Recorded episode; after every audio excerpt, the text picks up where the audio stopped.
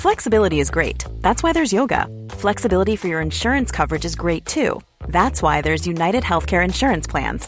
Underwritten by Golden Rule Insurance Company, United Healthcare Insurance Plans offer flexible, budget friendly coverage for medical, vision, dental, and more. One of these plans may be right for you if you're, say, between jobs, coming off your parents' plan, turning a side hustle into a full hustle, or even missed open enrollment. Want more flexibility? Find out more about United Healthcare Insurance Plans at uh1.com.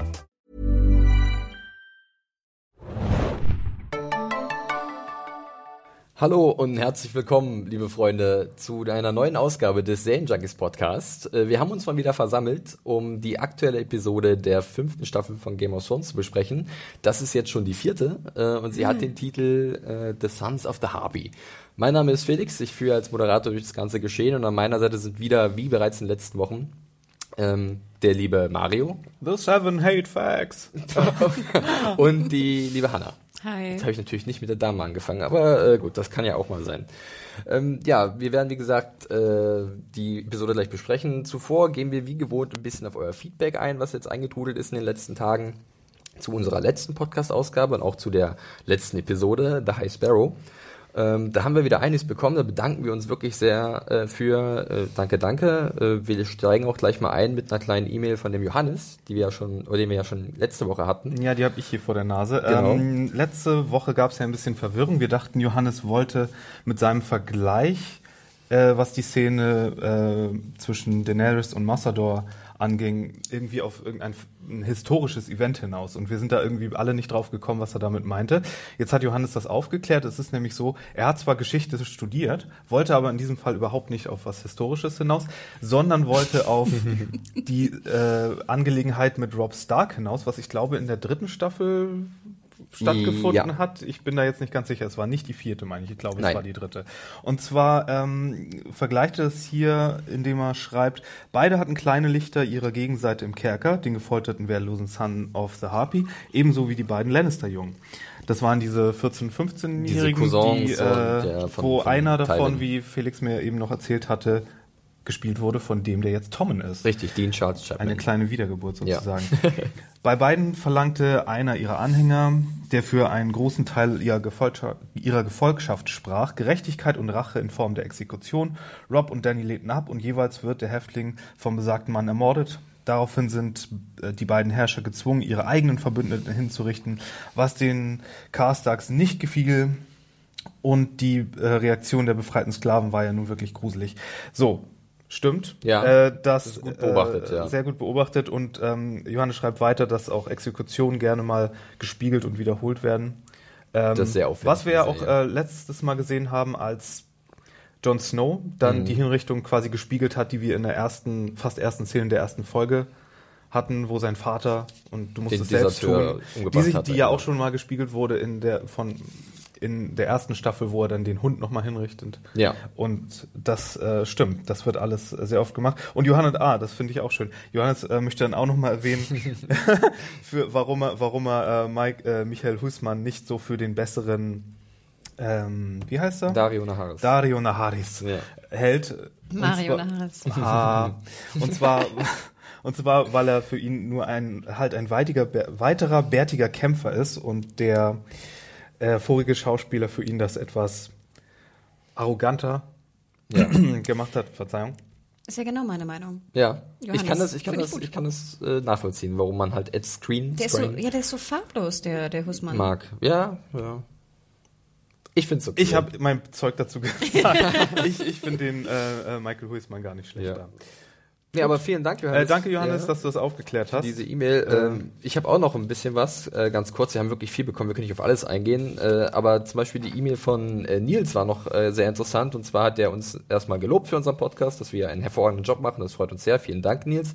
Und dann hat er noch äh, gesagt, dass er lieber, also er hätte es lieber gehabt, wenn wir noch ein bisschen vielleicht auf diese eine Priesterin eingegangen wären in Volantis. Mm. Und zwar die, äh, diesen Glauben von Rolo, äh, Rolor äh, predigt, mm, ähm, weil das doch ganz Fukushima. interessant ist, genau, gespielt von Rila Fukushima.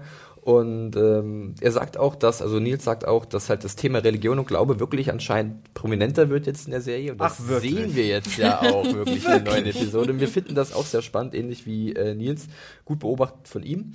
Äh, ansonsten äh, gab es noch eine schöne oder eine sehr konstruktive äh, Kritik von Thomas, der uns auch eine E-Mail geschickt hat, äh, die wir natürlich auch sehr gerne vorlesen wollen, weil sie, äh, oh, weil ich mich da auch persönlich angesprochen fühle und mich da gerne verbessern möchte. Und zwar äh, mag auch Thomas unseren Podcast sehr gerne. Ihm ist aber aufgefallen, dass äh, wir vielleicht ab und zu ein bisschen zu sehr ins Detail gehen, oder besser gesagt, ich ein bisschen zu sehr ins Detail gehe. Ja, da muss ich, glaube ich, noch ein bisschen üben als Moderator. Ich nehme mir immer meine Notizen von der Review mit sozusagen und bastel dann noch ein bisschen rum und möchte eigentlich nichts Wichtiges auslassen, aber dadurch wird das vielleicht ab und zu ein bisschen zu viel des Guten. Ich gelobe mal Besserungen und versuche das ein bisschen einzugrenzen. Da seid ihr jetzt wieder gefragt, Hanna und Mario, dass ihr da im richtigen Moment äh, mich aufhaltet. Ja, dann klatschen wir dir einfach ein. Voll, voll in die, ins Gesicht. bitte. Aber wir haben ja auch von, von unserer Anne hier ein, sowieso ein Timecap bekommen. Stimmt, ja, wir Also wir dürfen anderthalb Stunden heute nicht überschreiten, weil die Speicherkarte das nicht mitmacht. Deswegen, zack, Genau. zack.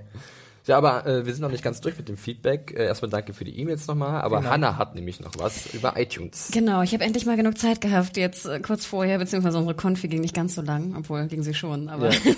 wir hatten noch ein bisschen Zeit. Und zwar genau, vielen lieben Dank für die ganzen lieben ähm, iTunes-Kommentare, unter anderem von Kein Server, fand ich eine sehr schöne Überschrift, mein Leben hat wieder Sinn. Denn nun habe ich Hanna, Axel und Adam, sie beglücken meine Ohren jedoch Woche äh, aufs Neue, jede Woche aufs Neue. Selbst meine Waschmaschine wäscht nun viel besser. Mein Fernseher empfängt alles in HD und eine Gehaltserhöhung habe ich auch bekommen. Im Ernst. Top-Podcast mit viel Spaß und guter Stimmung. Weiter so. Das bezog sich natürlich noch jetzt Ende März auf den äh, Walking Dead Podcast. Wer da noch nicht ganz up to date ist, soll sich auf jeden Fall nochmal Walking Dead reinziehen und unseren Podcast oder nur unseren Podcast. Also der kam ja auch sehr gut an. Unter Ihr anderem. es hier zuerst gehört, der Serienjunkies Podcast äh, führt Beförderung und Gehaltserhöhung Und hervor. lässt die Waschmaschine besser waschen. Ja.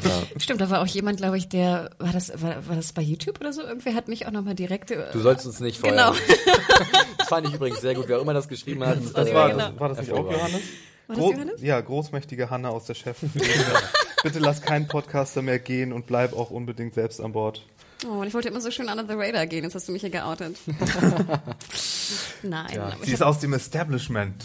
Sie ist the man von da oben, den wir zeigen müssen. nennt mich Khaleesi oder Queen. Ah, Lisa. Das ist Mutter, oder? Das wäre Mutter, ja. Ich würde lieber Queen sein, aber nicht Queen Regent. Lieber Queen.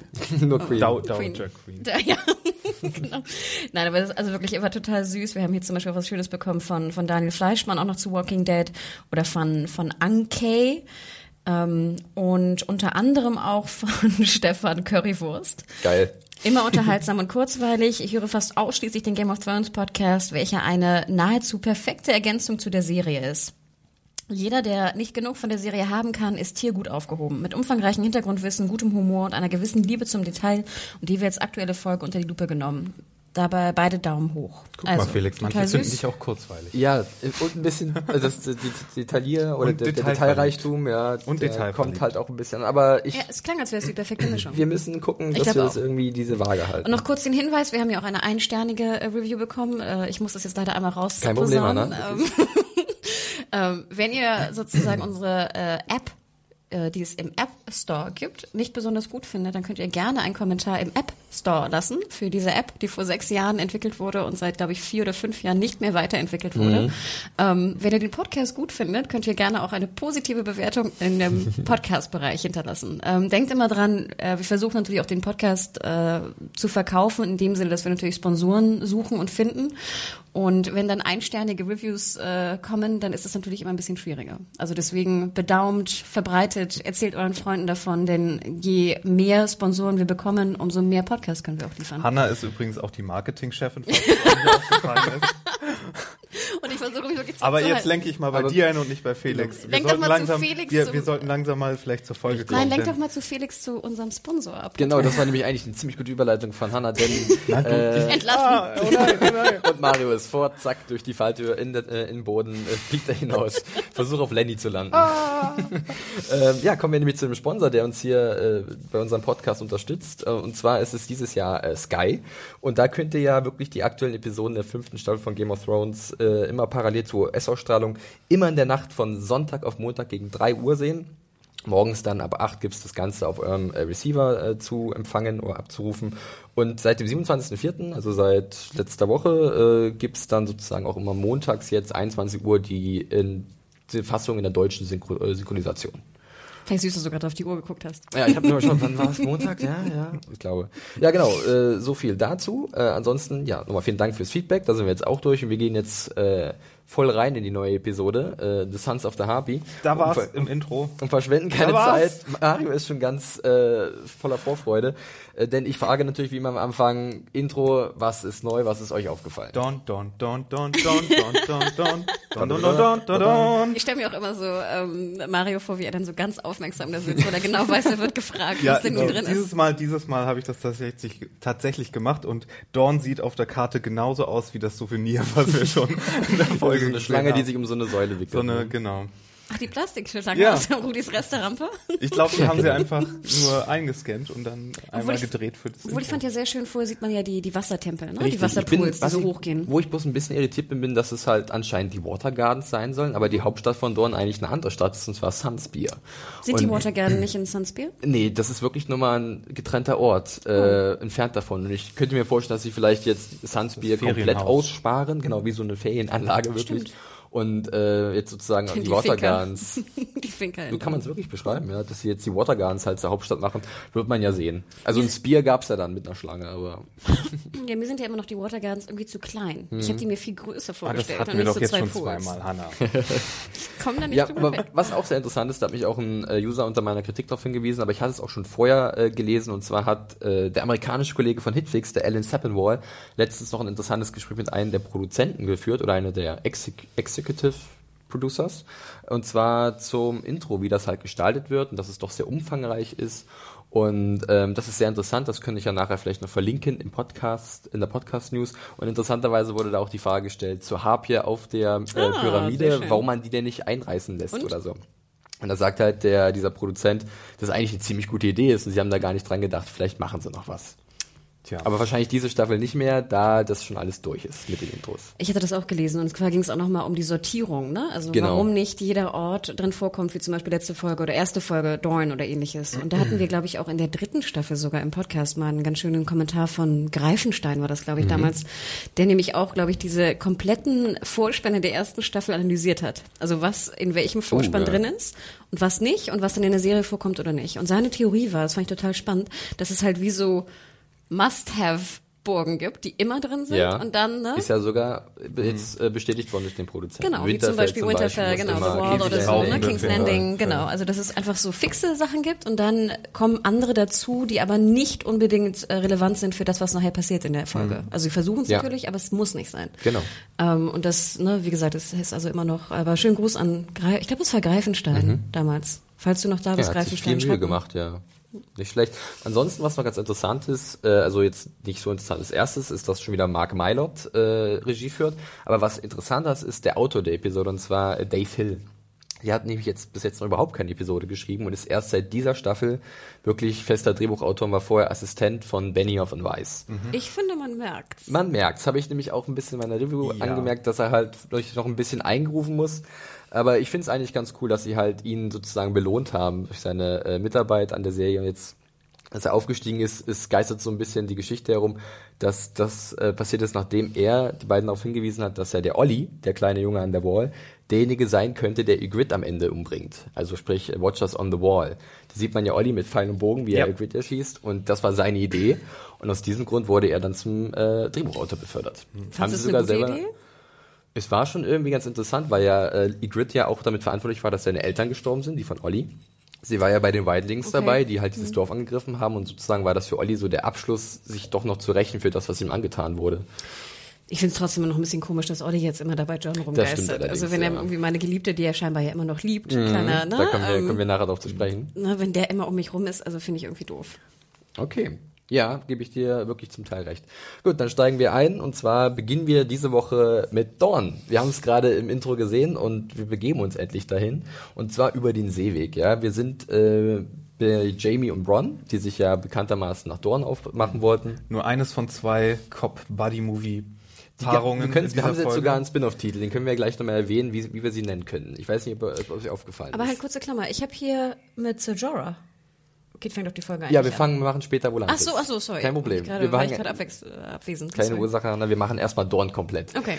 Ähm, genau, und zwar in Dorn, also da begeben sich jetzt halt Jamie und Bronn hin, äh, schippern mit dem Boot da lang an Tar vorbei, ja, an der Heimat von Brienne. Da sieht man Jamie mal ganz kurz so ein bisschen in Gedanken verloren.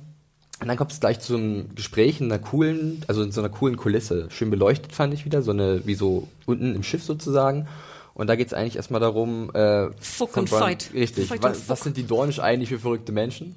Und was machen wir eigentlich? Und was machst du hier, Jamie? Ja, also ich fand es eigentlich eine coole Szene, wo man schon mal ganz gut gesehen hat, dass halt das Duo Jamie und Bronn eigentlich ganz gut funktionieren Ich will kann. meine äh, Nichte retten. Ja, Genau. Aber kurze Klammer, ich gebe dir auch absolut recht. Ich finde ja, ich habe mich ja immer furchtbar aufgeregt oder echauffiert über die Boote in den letzten Staffeln, Ja. weil die einfach immer so furchtbar billig aussahen. Und jetzt diese Staffel sehen die Boote super aus. Also das sehen wir jetzt an diesem Boot, auch das Interieur fand ich gut, Ja. aber vor allem auch nachher an dem an dem Sir Jorah äh, Tyrion Boot. Das war ja äh, superb. Also ich fand es auch sehr auffällig, ja, also das auf jeden Fall. Ich fand, das sah sehr schön aus. War auch wieder gut beleuchtet. Das ist ganz oft in der Episode sehr auffällig. Das kann halt der Mark Mylord ziemlich gut. Ähm, was mir an der äh, Szene Im Gegensatz zu Action-Szenen, wie wir am Ende der Folge sehen werden. Das ist eure Meinung. ja, Ja, da können wir auch. gerne ein bisschen äh, ins Streitgespräch kommen. Ähm, ansonsten fand ich die Szene eigentlich ganz cool, weil man halt irgendwie gesehen hat, dass halt Jamie sich doch sehr verpflichtet fühlt gegenüber seiner Tochter, auch wenn er das nicht zugibt. Aber zum anderen, glaube ich, auch so ein bisschen bei Gedanken, Gedanken natürlich noch bei Cersei ist. Und er ho erhofft sich natürlich durch diese Aktion, Messela zu retten, äh, vielleicht Cersei äh, zurückgewinnen äh, zu können. Äh, oder habt ihr da irgendwie andere Motivationen bei ihm ausmachen können? Äh, nee, würde ich genau sagen. Also ich glaube, Braun spricht es ja auch an, dass irgendwie das Verhältnis nicht mehr ganz so gut ist. Äh, ich glaube, er spricht ja auch wieder an, dass Tyrion entkommen ist. Und Ja. sagt ja auch, dass du ihn wahrscheinlich befreit hast, also du, Jamie. Wo Jamie dann dir sagt, nee, wahres war's. Ja, ich habe nichts getan. Ich weiß nicht. Ja. Ähm, und er ja auch sagt irgendwie, er hat meinen Vater umgebracht und wenn ich ihn treffe, werde ich mich sozusagen, werde ich ihn umbringen. Ich schätze mal, das war ja auch so ein bisschen das Fazit eigentlich. Das habe ich rausgehört, Ja. muss ich gestehen. Ich fand aber generell auch interessant, dass Braun eigentlich auch ja alles weiß, ne? Also ich meine, das sind ja... super smart. Aber ich glaube, wirklich, ich glaube, ja. dass mit äh, Missala und dass die blonden Kids irgendwie nicht von dem König waren, sondern von ihm. Ich glaube, das ist sowieso so ein bisschen Common Knowledge in King's Landing. Und ich glaube einfach, dass w- wenn man sich da in gewissen Kreisen bewegt oder oder ich glaube so Gossip mitbekommt, ist das ja sowieso schon so ein bisschen. Stand schon in der Gala?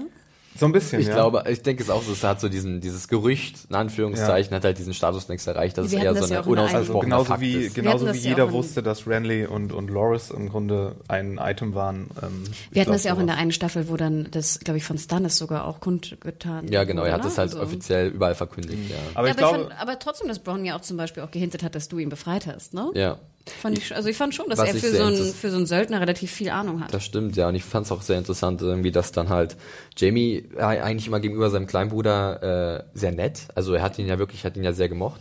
Aber jetzt merkt man halt sehr krass, dass halt so viele Probleme durch die Aktion von Tyrion entstanden sind, die er jetzt auslöffeln muss. Äh, dass halt die Beziehung zu Cersei darunter gelitten hat. Und das ist jetzt für mich, für mich war es zumindest nachvollziehbar, dass er jetzt diesen Hass auf Tyrion hat. Na, es kommt ja von drei Seiten. Also äh, zum einen äh, seine Tochter zu befreien ist Genau. seine Motivation, zum anderen Cersei wieder für sich zu gewinnen und zum dritten ja auch die Schuldgefühle, weil durch seine Aktion ja sein Vater Genau. umgekommen ist. So das das reicht. auch, Und ja. außerdem, was soll er machen? Soll er jetzt in, in King's Landing sitzen und Däumchen drehen? Kann er, er kann nur einen Kann nur einen Daumen. Daumen drehen, Oh. sozusagen. Ja, das könnte er tun, aber er, zum Glück macht er das nicht. Er ist nämlich wirklich jetzt in Dorn. Und kann ich euch gleich mal fragen, wie hat euch denn der erste Eindruck von Dorn gefallen? Wir äh, kommen ja mit den beiden mit so einem kleinen Bötchen, das Jamie ja nicht rudern kann mit nur einer Hand, ja. Ja, geht die Hand hoch von ihm. Kommen wir ja an dieser Küste an und ich fand es doch schön malerisch, also ein bisschen äh, Dünen, bisschen Gras. Äh, also mir hat es eigentlich erstmal ganz gut gefallen. Also, um wieder hier die Pupkarte rauszuziehen. Bitte? Ähm, ich dachte ja, ich bin jetzt hier an der Nordsee gelandet. Das Welcome war, to das, Sylt. Das war auch so ein bisschen, ich habe auch an Sylt oder sowas gedacht. Ich wollte ja. gerade sagen, das kann jedes Ufer gewesen sein. also ich Natürlich, glaube, ja. da, also, also aus dieser Folge möchte ich wirklich noch überhaupt nichts weiter schließen, weil das war jetzt ein, ein, ein, ein Eckchen Strand und ein Zelt. Also, Nee, nee, nee, Aber- Moment, aber find- also, ja. Moment, denke mal dran. Äh, ne, Dorn ist ja sozusagen Wüste. ja, ja. Heiß, schwül, Wüste. Und du kommst dahin und siehst irgendwie, finde ich, dass es A wirkte es nicht heiß. Ja. B wirkte es nicht nach irgendwie, äh, nach spanischen, arabischen, was auch immer, Strandküste. Äh, Küste. das wirkte wie eine nordische Küste. Okay, das muss ich jetzt Dieses aber- nordische Gestrüpp, das gibt's nicht. Das ist doch kein, das ist doch so Naja, nordisches aber, Gestrüpp. aber, aber es, du gehst ja nicht von, von, von Wüste direkt zu Wasser direkt. Nein, das ist natürlich ja nicht. Da nicht, gibt's das geht ja ja- nicht direkt, also es ist ja nicht ein Riesenstrand, da gibt es schon Aber So- es, so sah, es sah nicht sonderlich, Flora. so sah nicht Dorn Okay. in meiner Vorstellung aus. Sah so, Felix, du hast das ist- Bücher auch ist gelesen, ja- sah so Dorn ja, bei dir ist, aus? Das ist legitim. Die Sache ist ja die, in den Büchern gibt es ja so eine Ankunft an der Küste nicht wirklich. Ähm, das heißt, sie mussten sich jetzt hier irgendwas einfallen lassen. Und ich fand es erstmal nachvollziehbar, dass halt nicht irgendwas, irgendwelche Bauten in der Nähe sind, weil sie wollten sich ja wirklich einschleichen, ne? An einer, äh, irgendeiner Stelle, wo halt gerade keiner ist. Dann fand ich es ähm, eigentlich nicht verkehrt, weil sobald du, glaube ich, mehr ins Landesinnere gehst, wird sandiger. Man sieht ja dann mehr Dünen. Es sieht vielleicht jetzt nicht wirklich brütend heiß aus, weil das erwarte ich eigentlich auch noch von Dorn. Aber gerade als Küstenregion von Dorn fand ich es eigentlich glaubwürdig. Also auch wenn ich dir recht gebe, dass es halt eher so Ostseeurlaub aussah, als vielleicht Ich dachte, vielleicht kommen die FKK-Leute aus, dem- aus der Düne. die. Rentner, ja, genau, richtig. Nee, aber ich fand es eigentlich, eigentlich fand ich es ganz, ganz gut. Ich finde es war eigentlich nur froh, dass wir an einem neuen Ort sind mit den beiden. Das hat mich erstmal äh, sehr freudig gestimmt, dass man dann vielleicht noch wirklich mehr sehen muss von Dorn, damit es halt noch vielleicht unserer Vorstellung aus den Büchern besser entspricht. Das steht außer Frage, denke ich. Ich bin langsam nur ein bisschen pikiert, muss ich sagen, weil jetzt wurde Dorn so lange uns vorenthalten. Jetzt wurde es so aufgehypt äh, im Vorfeld der Staffel. Und jetzt sind wir schon in der vierten Folge und haben jetzt irgendwie eine kleine Szene mit den Sun Snakes gehabt, die so groß angekündigt wurden. Äh, eine Szene mit dem König und irgendwie Gebäude, ja, Ja. noch nicht viel gesehen. Da Also es ist wirklich, also jetzt wird's langsam mal Tick-Tack hier. Da können wir gerne gleich nochmal genau drauf Also, ein, Mario ist aber böse hier. Ja, ich kann das aber auch nachvollziehen. Aber wir machen erstmal ganz kurz noch äh, bei Jamie und Bron weiter, die ja gemeinsam äh, erstmal noch frühstücken, lecker Schlange, äh, sehr nahrhaft. ähm, und dann gibt's dazu das Gespräch mal wieder Ja, aber zum zwischendurch. Beispiel, das war wieder so ein Ding, die Schlange passte nicht da in die Nordseedüne. Naja, pass mal auf, also ich habe mir das so erklärt, ich fände halt Dorn ist halt so ein bisschen, kann man auch diese Region ein bisschen symbolisch sehen. Es sieht halt jetzt erstmal relativ idyllisch und harmlos aus, aber halt unter dem Sand verstecken sich halt viele Gefahren und das kann man sich schon so ein bisschen denken, dass halt die Leute vielleicht, also dass es erstmal unscheinbar ist, aber dass man da äußerst äh, vorsichtig vorgehen sollte, weil man nicht weiß, was auf einen wartet hinter der nächsten Düne.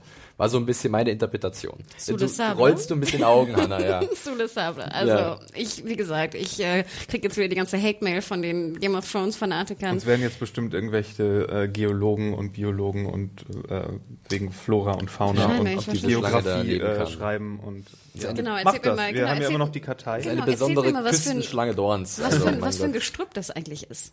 Ach, das weiß ich nicht. Da bin ich, da bin ich, da habe ich Nee, keine nee, Ahnung. die Kartei so, meine ich. Also, ja. dass du das nicht weißt, sorry, hätte ich mir jetzt fast Danke, gedacht. danke. Aber stell dir vor, ich hätte es gewusst. Da hätte ich jetzt ziemlich komisch geguckt, Hanna.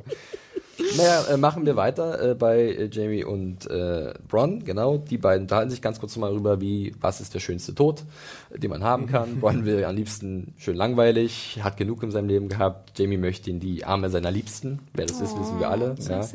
Aber äh, für solche Gedankenspiele kurz- bleibt nicht viel Zeit. Aber kurze Klammer. Ähm, ich finde ganz interessant, ich meine, Cersei, dass Cerseis Liebe gegenüber ihrem Bruder irgendwie erkaltet ist, war ja ziemlich eindeutig Mhm. in den letzten Folgen. Ich finde aber schon krass, dass trotz dessen Jamie sie immer noch abgöttisch liebt. ja. Und wir dürfen ja auch nicht vergessen, es ist ja auch ein bekannter Fakt, dass Jamie ja auch noch nie mit einer anderen geschlafen hat. Das er hat ja stimmt. nur mit seiner Schwester geschlafen. Ach so, ist Ja, das kann, bekannt? Ja, ja, wirklich. Das wurde sogar zwischendurch mal gesagt Mhm. von ihm, ja.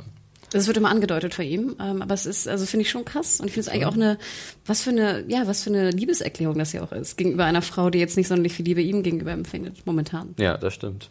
Da äh, ja, sollte er vielleicht mal das irgendwann überdenken. Vielleicht hat sie ja von Maggie eine the Gefahr für ihn sein. Von, vielleicht hat sie ja, und das kommt noch raus, von Maggie the Frog später noch eine, eine Liebeszaubertrank äh, Zaubertrank, äh, bekommen. Mhm. Und deswegen ist Jamie ihr so verfallen. Und das kommt nämlich raus. Weil seine Liebe ist, ist komplett hergezaubert. Spekulationstunde mit Mario Miklo, Genau, es ist mal genau. wieder soweit. Ich find's gut. Wir haben ja auch eine Mail bekommen über jemanden, der der meinte, wir sollten nochmal mehr erklären, wer die Rollen sind. Vielleicht nochmal für die, die nicht mehr wissen, Maggie the Frog war das Orakel da im Wald, Genau, ne, als genau. Kind. Okay. Wo, Genau. wo dann, ja. Da, da, kommt, da muss noch was kommen, denke ich. Und unter anderem vielleicht der Zaubertrank, der Jamie so, so äh, verfallen macht. Okay, interesting. Schauen wir mal.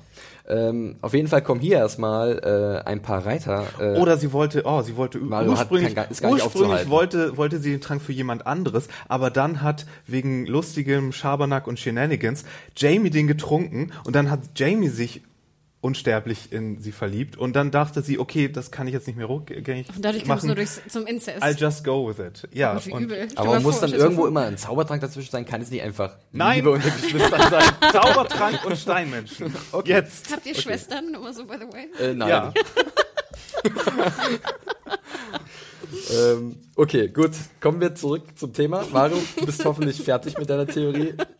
Mit dieser Theorie. Mit dieser Theorie. Für jetzt. Okay, kommen wir nämlich zum äh, besagten Spin-off. Cooper and Danelle, ja, so nennen sich ja äh, Bron und Jamie ja, stimmt, ja. gegenüber den Reitern aus Dorn, die da auf einmal auftauchen und sich wundern, was machen denn die beiden hier. Wenn Ja. das nicht nach 70er, 80er Jahre Cop-Drama klingt, ja. dann weiß ich nicht was. Ich sehe die Flanellhemden schon im Wind wehen. ähm, wirklich, Bron versucht sich so ein bisschen rauszureden aus der Situation mit seiner Schleue, wirklich, mit seiner Straßenschleue. Und ich hatte so den Eindruck, dass Jamie so ein bisschen versucht hat, einen Akzent zu sprechen. Also nicht mehr so, so reinlich zu sprechen wie vorher. Vielleicht war das auch nur mein Gehör. Es war halt so, äh, sie haben sich ja ausgegeben als Leute aus King's Landing, Flea Bottom, die äh, herunterkommste Gegend da in der Stadt. Ich hätte es eher andersrum interpretiert, dass äh, sofort rausklingt, dass er adlig ist. Ah, okay. Und dass es sozusagen nicht funktioniert. Okay. Und dass auch selbst die Reiter denken Gut, das so, würde ja auch Sinn machen, denn die äh, Bron merkt ja dann relativ schnell, okay, Mhm. hier kommen wir nicht mehr so leicht raus. Ähm, ich musste noch vorher anmerken, bevor es halt wirklich in die Action reingeht, ich fand auch die Kostüme von den Reitern wollte ich gerade sagen, die, die Jacken, ne? sowieso Ja. die Dornjacken, wir haben es ja schon mal angedeutet gesehen von Oberin. Ne, der hatte ja auch Ja. immer diese wahnsinnig schönen Materialien, den eingravierten Sonnen und was auch immer da alles drauf ist. Also wenn ihr mal Pause drückt irgendwie und dann euch das mal ein bisschen ranzoomt und genauer anschaut, das ist wirklich ein, ein Wahnsinn. Aber ich fand auch schon die erste Szene mit dem, äh, mit König äh, Martell, mit Ja. Martell, äh, Genau. Daddy und, und äh, wie ist ihr Name noch? Elaria Sand. Mit Elaria, das war ja auch schon Fashion Week Ja. hoch 10. Sieht man auch in der Folge ganz oft, auch Jamie und Bron haben selbst ganz wunderbare super Lederjacken schöne an. Lederjacken an. aus, ja. Obwohl die fast schon ein bisschen zu shiny waren, fand ich. Ich fand das Ja, schon sehr... nicht ausgewaschen, aber nicht Ja, gegerbt genug. so Das war schon eher The Fifth Element. Fand ich ne? auch. Als- Fand ich auch. Das sah so, Solange, solange Chris Tucker nicht vorbeikommt, ist alles gut. sah wirklich so ein bisschen Sci-Fi-mäßig aus. Ja. Ja, aber dann geht's ja voll in die Action rein und da muss ich sagen, da war ich sofort äh, äh, voll dabei. Und zwar ähm, sieht man dann, wie halt Bron einen Dolch zieht und seinen Naja. Angreifer sofort in die Kehle schmeißt. Vielleicht könnte man vorher nochmal sozusagen die, die Comic Relief auch noch erwähnen, wie sie die Reiter beobachten und doch dann, äh, es hieß irgendwie, es sind vier Reiter, wie viele Ah, kannst ja. du nehmen? Das ist wirklich wieder diese hervorragende Chemie, ne? Einer, wenn er langsam Genau. ist. Wirklich. Spielt er wieder die eine Handkarte. Ja, Aber dann, aber dann fand ich auch ganz geil von Bron, wie er sagte so, ja, ich denke, jetzt wird er langsam genug den sein. könntest Ne? du nehmen. Er macht ja wirklich mit zwei Leuten sofort kurzen Prozess.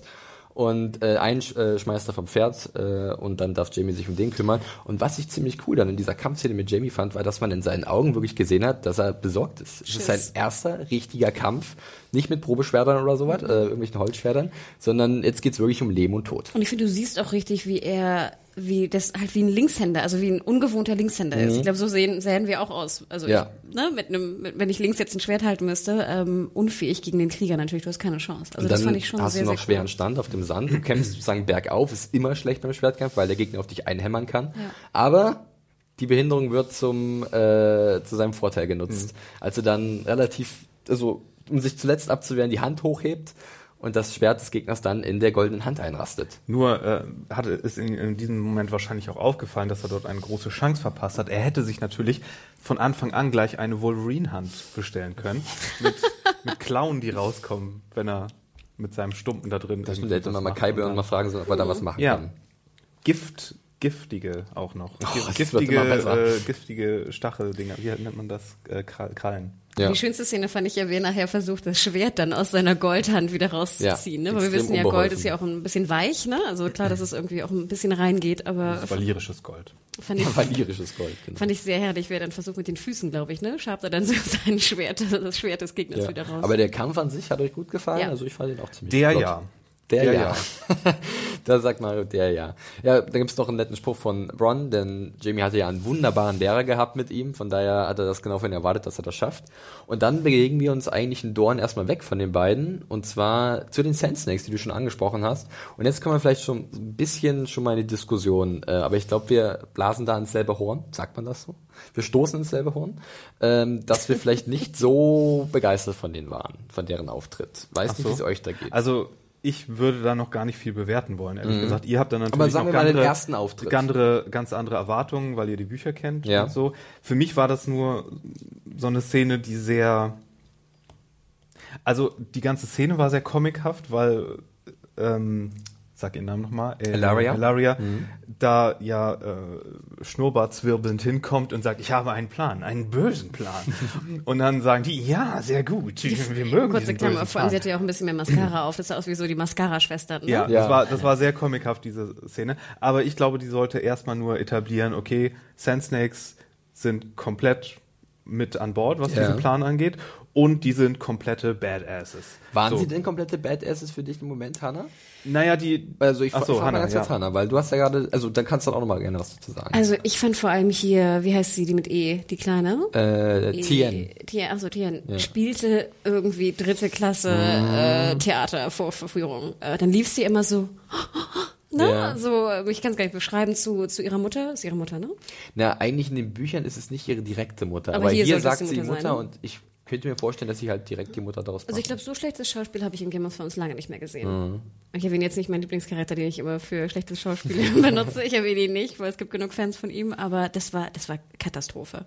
Und dann die anderen beiden, die eine war noch ganz okay, aber hier Michelle Rodriguez, äh, böse Schwester, Obara? ging gar nicht, Mhm. fand ich. Also die Dialoge fand ich waren auch unterirdisch. Also ich dachte, es kann nicht wahr sein, dass sie so die Sand Snakes äh, einbringen, vorstellen. Ja, das, das ist auch äh, unter meiner Review ein beliebtes Thema, äh, gerade noch äh, bei vielen Usern und zwar gerade auch bei Buchlesern, die wirklich enttäuscht sind von den Snake, von ihrem ersten Auftritt zumindest. Also ich möchte da auch noch nicht die Flinte ins Korn werfen. Das Ding ist halt, dass sie sich in gewisser Weise messen lassen müssen an, an ihrem Vater wirklich. Ne? Dieser Auftritt, der wird man, den wird man so schnell nicht vergessen von Oberyn Martell.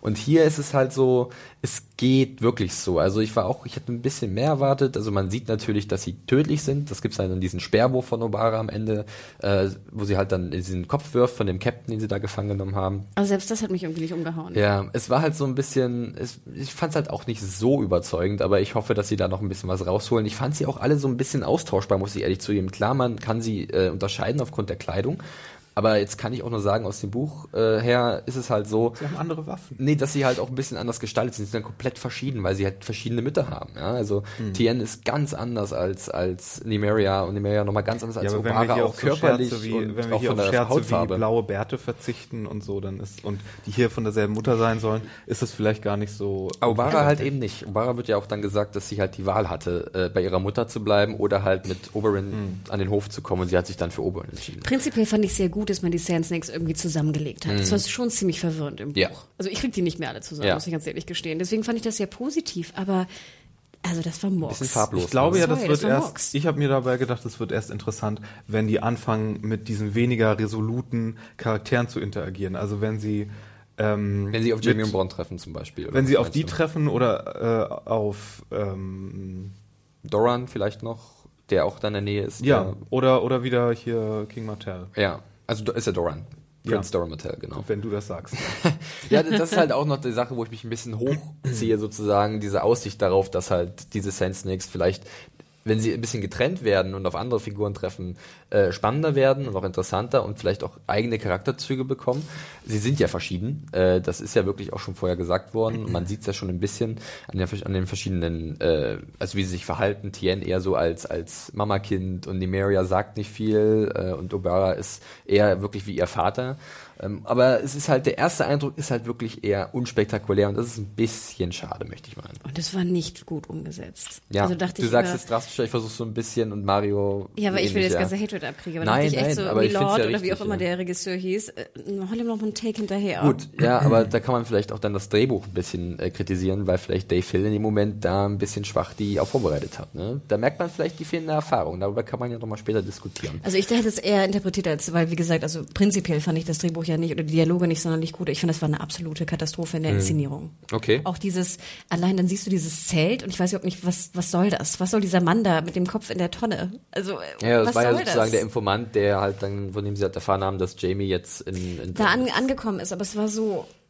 Hm. Also ich finde, äh, gut, man kann es jetzt auch so interpretieren im Sinne von, im Unterschied dazu war Oberon halt 1a eingeführt worden und das war hier nur ein Durchschnitt. E- Aber ich würde es eher ja. irgendwie, da ich halt auch so hohe Ansprüche an Game of Thrones äh, lege, da ich das einfach so genial finde normalerweise Inszenierung, fand ich war das sehr auffallend, sehr schlecht und sehr Okay. missglückt. Ja, ich kann das wirklich teilweise nachvollziehen, diese Kritik wirklich. Aber ich gebe euch recht, die Kleidung natürlich ist wunderschön. Die Kleidung ist wunderschön, ja. Okay, das wäre es dann eigentlich auch schon Habt zu ihr, habt ihr gewesen. gesehen, dass jetzt auch Elaria trug so ein, wie so eine Brosche in so einer Ja, Schlangenform ja, auch ja. drauf? Also Das da machen sie wirklich keine Fehler. Gut, dann würde ich sagen, lassen wir Dorn hinter uns. Äh, mal schauen, wann wir demnächst wieder da äh, zurückkehren. Was würde mich auch nochmal interessieren an die User vielleicht. Wart ihr mit Dawn hundertprozentig zufrieden oder also Mhm. auch gerne Buchleser und Genau. Nicht-Buchleser, ja. Ähm, also für die Nicht-Buchleser genau hat es eure Erwartungen ähm, erfüllt und für die Buchleser, äh, für die genau für die Nicht-Buchleser hat es Mhm. erfüllt und für die Buchleser habt ihr euch so Dorn vorgestellt, auch wenn es jetzt die Nordküste ist von Dorn oder also die Was ist das? müsste irgendwie südwestliche Küste oder so. Sie waren in Richtung Old Town unterwegs. Ich ze- zeichne gerade mit dem Finger Ja, nach ungefähr. Ja, stimmt, weil da ist Und Brians Insel, ne? Ja, genau. Westen. Also sie müssen irgendwie schon unten an, an der Südseite sein. Aber gut. Dann war da weniger gestruppt gewesen. Nein, ich höre ja auf, es stimmt schon. Okay, dann bewegen wir uns von Dorn äh, nördlich Richtung King's Landing äh, in die königliche Hauptstadt, Ui, ui, ui. wo ja wirklich viel passiert. Und da möchte Mario bestimmt gleich noch ganz viel sagen. Wir legen aber erstmal mit dem Small Council los und mit einer sehr Oh, witzigen Szene. Ich muss liebe das. sagen. So, have Ja. money. Ich habe den kaum verstanden, Ja. ehrlich gesagt. Ich liebe das sein. Oh, ich liebe, ich liebe Ich den finde, das sah aus wie in so einem ist- Computerspiel oder so, in so einem Fantasy-Computerspiel. Also, Ja, es ist, es ist wirklich, ich fand es auch wirklich so eine Comic Relief Szene eigentlich. Mace Terrell, äh, der neue Master of Coin. Ich hätte auch nicht halt- gedacht, äh, dass sie den, wenn der endlich eingeführt wird, so eine Witzfigur wird. Ja, er Aber wird wirklich ich, ich finde, gemacht. ich finde es so ulkig, vor allen Dingen in diesen Council-Szenen, wenn er da mit seinen blauen Augen da sitzt Naja, und er berichtet alles mit wirklich, sich machen ja. lässt und dann so, "Boah, don't know, you know, ja, wie schön, money." ne? Ich werde den, ich werde den hier, den, den Riesen davon Bravos von euch grüßen lassen. Genau, richtig. Er, er jetzt Oh, halt mein eigener Guard, wie überhaupt nicht bedrohlich. Das stimmt, das stimmt. Also er berichtet halt von den großen Schulden, die die Krone hat und jetzt muss es halt irgendwie ge geklärt werden mit der Iron Bank in Bravos. Und Das da habe ich er, richtig verstanden, dass sozusagen die Bank will Geld zurück, ja, und zwar einen hohen ein Teil. Anteil. Ein Zehntel nur. Und Genau. das können sie nicht mal Aber leisten. können sie Davon können sie nur die Hälfte bezahlen. Wirklich, es sieht dünner aus. bei Und dann fand ich aber sehr schön, dass Tyrell sagt sozusagen, wir können die Tyrells fragen oder meine Tochter. ja, und wenn sie mir das Genau. Geld nicht zurückgibt, dann hört sie was von mir. Ja, also er ist ja wirklich so. You've done too much. Ja, wirklich ein bisschen trottelig. Ja gut, aber Cersei macht's wieder sehr clever eigentlich. Sie schickt dann nämlich Mesterwell auf diesen äh, Weg nach Bravos, der sich halt da persönlich drum kümmern soll. Und ich habe da schon so ein bisschen gelesen. Erstmal ist sie diesen ziemlich blöden, naiven Typen los, ja, der ein bisschen nervig ist. Und zum anderen ähm, ist es natürlich auch nicht ungefährlich für ihn in Bravos. Diese Reise ist relativ lang, ja. Und Nee, wer nee, weiß. nee, ich sehe da eine ganz andere Gefahr. okay, bitte. Ja, also, also, also mit der Sache, die noch mit Loras kommt. Ähm, Ach so, und- ja, und, natürlich, Äh, im, ja. äh, Also, also Cersei hat da doch definitiv irgendwie komplette Tyrell-Ausschaltpläne. Ja, ja, oder? ja. Oder ja das sehe ich meine ich ja, dass falsch? man halt sozusagen, Ja. dass halt die Überfahrt sehr risikoreich sein könnte. Nein, ich meine, dass der Guard auf Befehl hin einfach mal schlitzt. Ja, das Ja, meine das- ich das ja meint in dem Felix Sinne, ja. dass halt Ach da so, alles kann gut, gut. passieren auf dieser Überfahrt. Ob Maester mal über die, also sozusagen über die, über, über die Kante halt Sag das doch nicht so ins Wasser. ja doch, weißt du, so. Es kann ja alles passieren. subtil Und dann kommt Marin Strand zurück Er könnte einen Unfall haben. Richtig, genau das meine ich. Dann kommt Marin Strand zurück, hm, ist ein bisschen blöd gelaufen, er ist leider auf ein Schwert Ja, gefallen. ich glaube, das ist ja hundertprozentig klar, dass das geplant war. Ne? Oder, Also, die, oder jetzt engagieren der- wieder einen Walk und dann gibt's wieder einen, einen Unfall Ein mit einem Wok? Wildschwein. Ein, Wahrscheinlich. Ein, einen tödlichen Wels, der auf einmal aufs Schiff drauf springt. ein Narwal, der einmal Ja. so hochkommt, ihn aufspießt und mitnimmt. Aber ich fand ja das. Beste an der Szene war, wie dann hier der, wie heißt er, der, der? Meister sagt, Ah, nee, ähm, Pycelle meinst du? Pycelle Genau. sagt Oh, ja. so, oh, the small council is getting smaller and smaller. Not small enough. genau, wo du merkst, okay, wir wissen, wer Der als muss nächstes weg, dran ist. Also ja, aber sie hat ja Pycelle schon irgendwie seit Staffel 1 oder 2 gefressen. Sie kann ihn ja gar nicht ab. Was ich eigentlich auch ganz spannend fand, ich weiß nicht, ob es euch aufgefallen ist, Marin Trant, auf wessen Todesliste steht er? Hm, interesting, du hast recht, auf Arias. Auf Arias. Und wo begibt sich Marin Trant jetzt hin? Nach Bravos. Nach Bravos. Ja, also äh, ich denke mal, da ist schon irgendein Plan Trent hat dahinter. nochmal, Samaritan hat nochmal was gemacht? Der hat Syria Forel umgebracht. Ah, stimmt, Ja, den, den, den Fechter. Ja, not today. Ja, der halt. Äh, Vielleicht ist er gar nicht tot, wir haben ihn nicht sterben sehen. Ah, Mario hat noch Hoffnungen, dass er noch lebt. Ja, das ist schön. ich weiß es nicht, wirklich. Hoffnung ist was Schönes. Ja. Er kam auch aus Bravos, ne? Genau, er war sogar da irgendwie First Sword auf Bravos oder sowas. Irgendwas in der Richtung. Das ist auf jeden Fall schon mal so eine nette kleine Nebeninformation und für Arya kommt da jemand in ihre Stadt, der vielleicht dann auf sie treffen könnte. Schauen wir mal. Das wissen wir noch nicht. Ähm, ansonsten können wir dann gleich weitermachen äh, mit äh, genau dem Gespräch zwischen dem High Sparrow und Cersei, wo halt auch äh, Cerseis Plan, die sie halt letzte Episode in High Sparrow so ein bisschen angeleitet hat, jetzt sich irgendwie manifestiert und wir erkennen, was ihre großen Pläne sind. Also zum einen Mace Tyrell erstmal fortschaffen, vielleicht dann irgendwie ihn um die Ecke bringen lassen, was auch immer, aber jetzt sozusagen zeigt sie halt auch, dass sie, also sie möchte dem High Sparrow eine sagen wir mal, Privatarmee sozusagen geben, den sogenannten Faith Militant. Ja, eine alte, wie so eine Garde der, der, des Faith of the Seven, die vor vielen Jahren mal aufgelöst wurde, weil die selbst so ein bisschen aufmüffisch, auf, auf, aufrührerisch wurden. Also auf, Was, was wolltest du gerade ich wollte sagen? sagen, dass sie halt irgendwie rebelliert haben so ein bisschen. Mir Wie, welches das Wort wolltest du gerade? Aufmüpfig. So. Aufmüpfig. Sehr gut, Mario. Zu viele. sie wurden halt etwas aufmüpfig äh, und wurden dann wieder abgeschafft. Und jetzt sagt halt Cersei, du kriegst sie zurück, die Westeros ist verwüstet und du kannst dann mit diesen sozusagen die alle Sünder bekämpfen und äh, solange ich dir sage, wer die Sünder sind. Ja, und, Aber und ganz ehrlich, dachte dir nicht in dem Moment, wo sie sagt irgendwie, there's a great sinner among us, dachte ich so, holy shit, meint sie sich selbst? Mm. Nee, nee, nee, ich dachte. An Marjorie dachte ich. Hm, ja, man hätte auch, hätte auch sein können, dass sie. Ach nee, dann hätte sie sich selbst. An wen, also ich habe dann, ich habe noch nicht so wirklich sofort an Loras gedacht, weil in den Büchern läuft das ein bisschen anders ab mit Loras. Ja, das dachte ich mir so, ähm, sowieso. Ja, und, und deswegen dachte ich, wen könnte sie denn meinen? Sie hat gerade halt Marjorie gefressen, wirklich. Also sie muss jetzt sozusagen äh, den Gegenschlag planen. Und äh, jetzt macht sie es aber ein bisschen indirekt. Also nicht direkt, dass sie Marjorie äh, angreift, sondern über ihre Familie, die ja Marjorie hoch und heilig ist.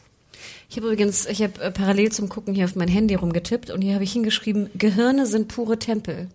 Ja, das war eine sehr witzige Szene, denn Cersei schenkt ja ihm Wein ein, schenkt sich Wein, Wein ein und fragt dann. Ach, stimmt ja, da. Möchten, ich wollte mich gerade fragen, warum genau, haben wir es aufgeschrieben? Möchten, It's happy möchten, möchten Sie auch? Möchten Sie auch? Nee, nee, nee, das ist nicht gut, also schmeckt mir auch nicht. Und dann schiebt sie den Wein so weg. Nee, ich auch nicht. Ich habe noch nie Wein getrunken. Ja, das war eigentlich ganz witzig. So ja, sowieso hat ja Wein und Cersei war, spielt ja eine große Rolle in dieser mhm. Folge. Ne? Dass Cersei ja immer die alte Kenntnis ja auch mittlerweile äh, versteht, dass sie vielleicht nicht zu viel Wein trinken sollte aber nachher natürlich dies auch tut. Ja, aber ganz ehrlich, glaubt ihr nicht, dass Cersei da so ein bisschen zu unvorsichtig jetzt sozusagen dem High Sparrow diese Macht gibt? Also, dass es ein bisschen naiv von ihr ist, mm. dass sie das mhm. unterschätzt, dass sie von ihrer Macht zu sehr geleitet wird gerade, also dass sie die behalten möchte, deswegen halt diesen Preis äh, also es zahlt? Äh, äh, ich glaube, das ist einfach Cerseis Privatarmee unter dem Deckmantel der Religion. Das braucht man, glaube ich, gar nicht. Meinst du sie? Also, aber wie sicher ich glaube ist das? auch nicht. Weil sie ist ja selber auch eine Sünderin, also es ist ja bekannt. Ja, aber das ist ja, da müsste dann irgendwie eine offizielle Anschuldigung kommen, so dass die aktiv werden. Und ich, ich glaube ja nicht, dass der der reine Goody Two Shoes ist. Glaube ich auch nicht. Äh, deswegen, also wenn er das alles auch so mitmacht, der, der weiß schon, woher die Macht eigentlich kommt und der, der wird jetzt nicht sagen so, oh, übrigens hier, das ganze Königshaus ist auch korrupt, nehmen wir das mal hops. Das ist schon, der freut sich, dass er jetzt seine ganzen Dogmen durchgedrückt bekommt, aber weiß halt, welche Hand ihn füttert, würde mhm. ich sagen. Also mhm. Wir kriegen ja anfangs, am Anfang des Gesprächs auch so ein bisschen mit, wie die Stimmung gerade ist mhm. in King's Landing. Also da wird ja erwähnt, dass irgendwelche Sets, Sets, Sets angezündet werden, ja. ne? dass irgendwelche diese Silent Sisters vergewaltigt ja. werden. Also, also generell ganz überall in Westeros nach dem Krieg wirklich zum sagen Beispiel, auch, ne? Ja. also dass einfach die ne, die Lage einfach äh, sich ähm, an äh, zuspitzt und ähm, ich finde, wir hatten ja letzte Folge noch so ein bisschen bemängelt, dass es wirkt, als wäre so die Handbremse an. Ich habe das Gefühl, dass jetzt einfach Cersei die Handbremse gelöst hat. Ne? Sie geht auf die Tyrells, sie macht ihre Privatarmee, sie sagt jetzt mal hier Butter bei die Fische. Aber glaubst du, dass sie von ihrem, von ihrem unbedingten Willen, ihre Macht zu erhalten, vielleicht ein bisschen zu immer. viel? Zu Cersei viel? hat immer Probleme damit. Dass, Cersei, dass sie halt Cersei finde ich ist einfach keine Diplomatin. Mhm. Ne? Also sie sie will Macht ähm, und ich ich ich kann sie auch verstehen, ein Stück weit, ne? weil sie ja auch immer darunter gelitten hat, dass sie halt ne, das Mädchen ist, ja. ihr Vater, bla bla bla. Ähm, aber sie sie passt auf ihren Rücken nicht auf. Ja, ne? Der ist ja das auch, sehe ich nämlich genauso. Der, der, ist ja auch keiner mehr. Wem kann sie denn vertrauen noch? Kyburn. Ja. Na, ja, also, das dass, dass das natürlich ein sehr riskantes Spiel ist, ist natürlich hundertprozentig ja. klar.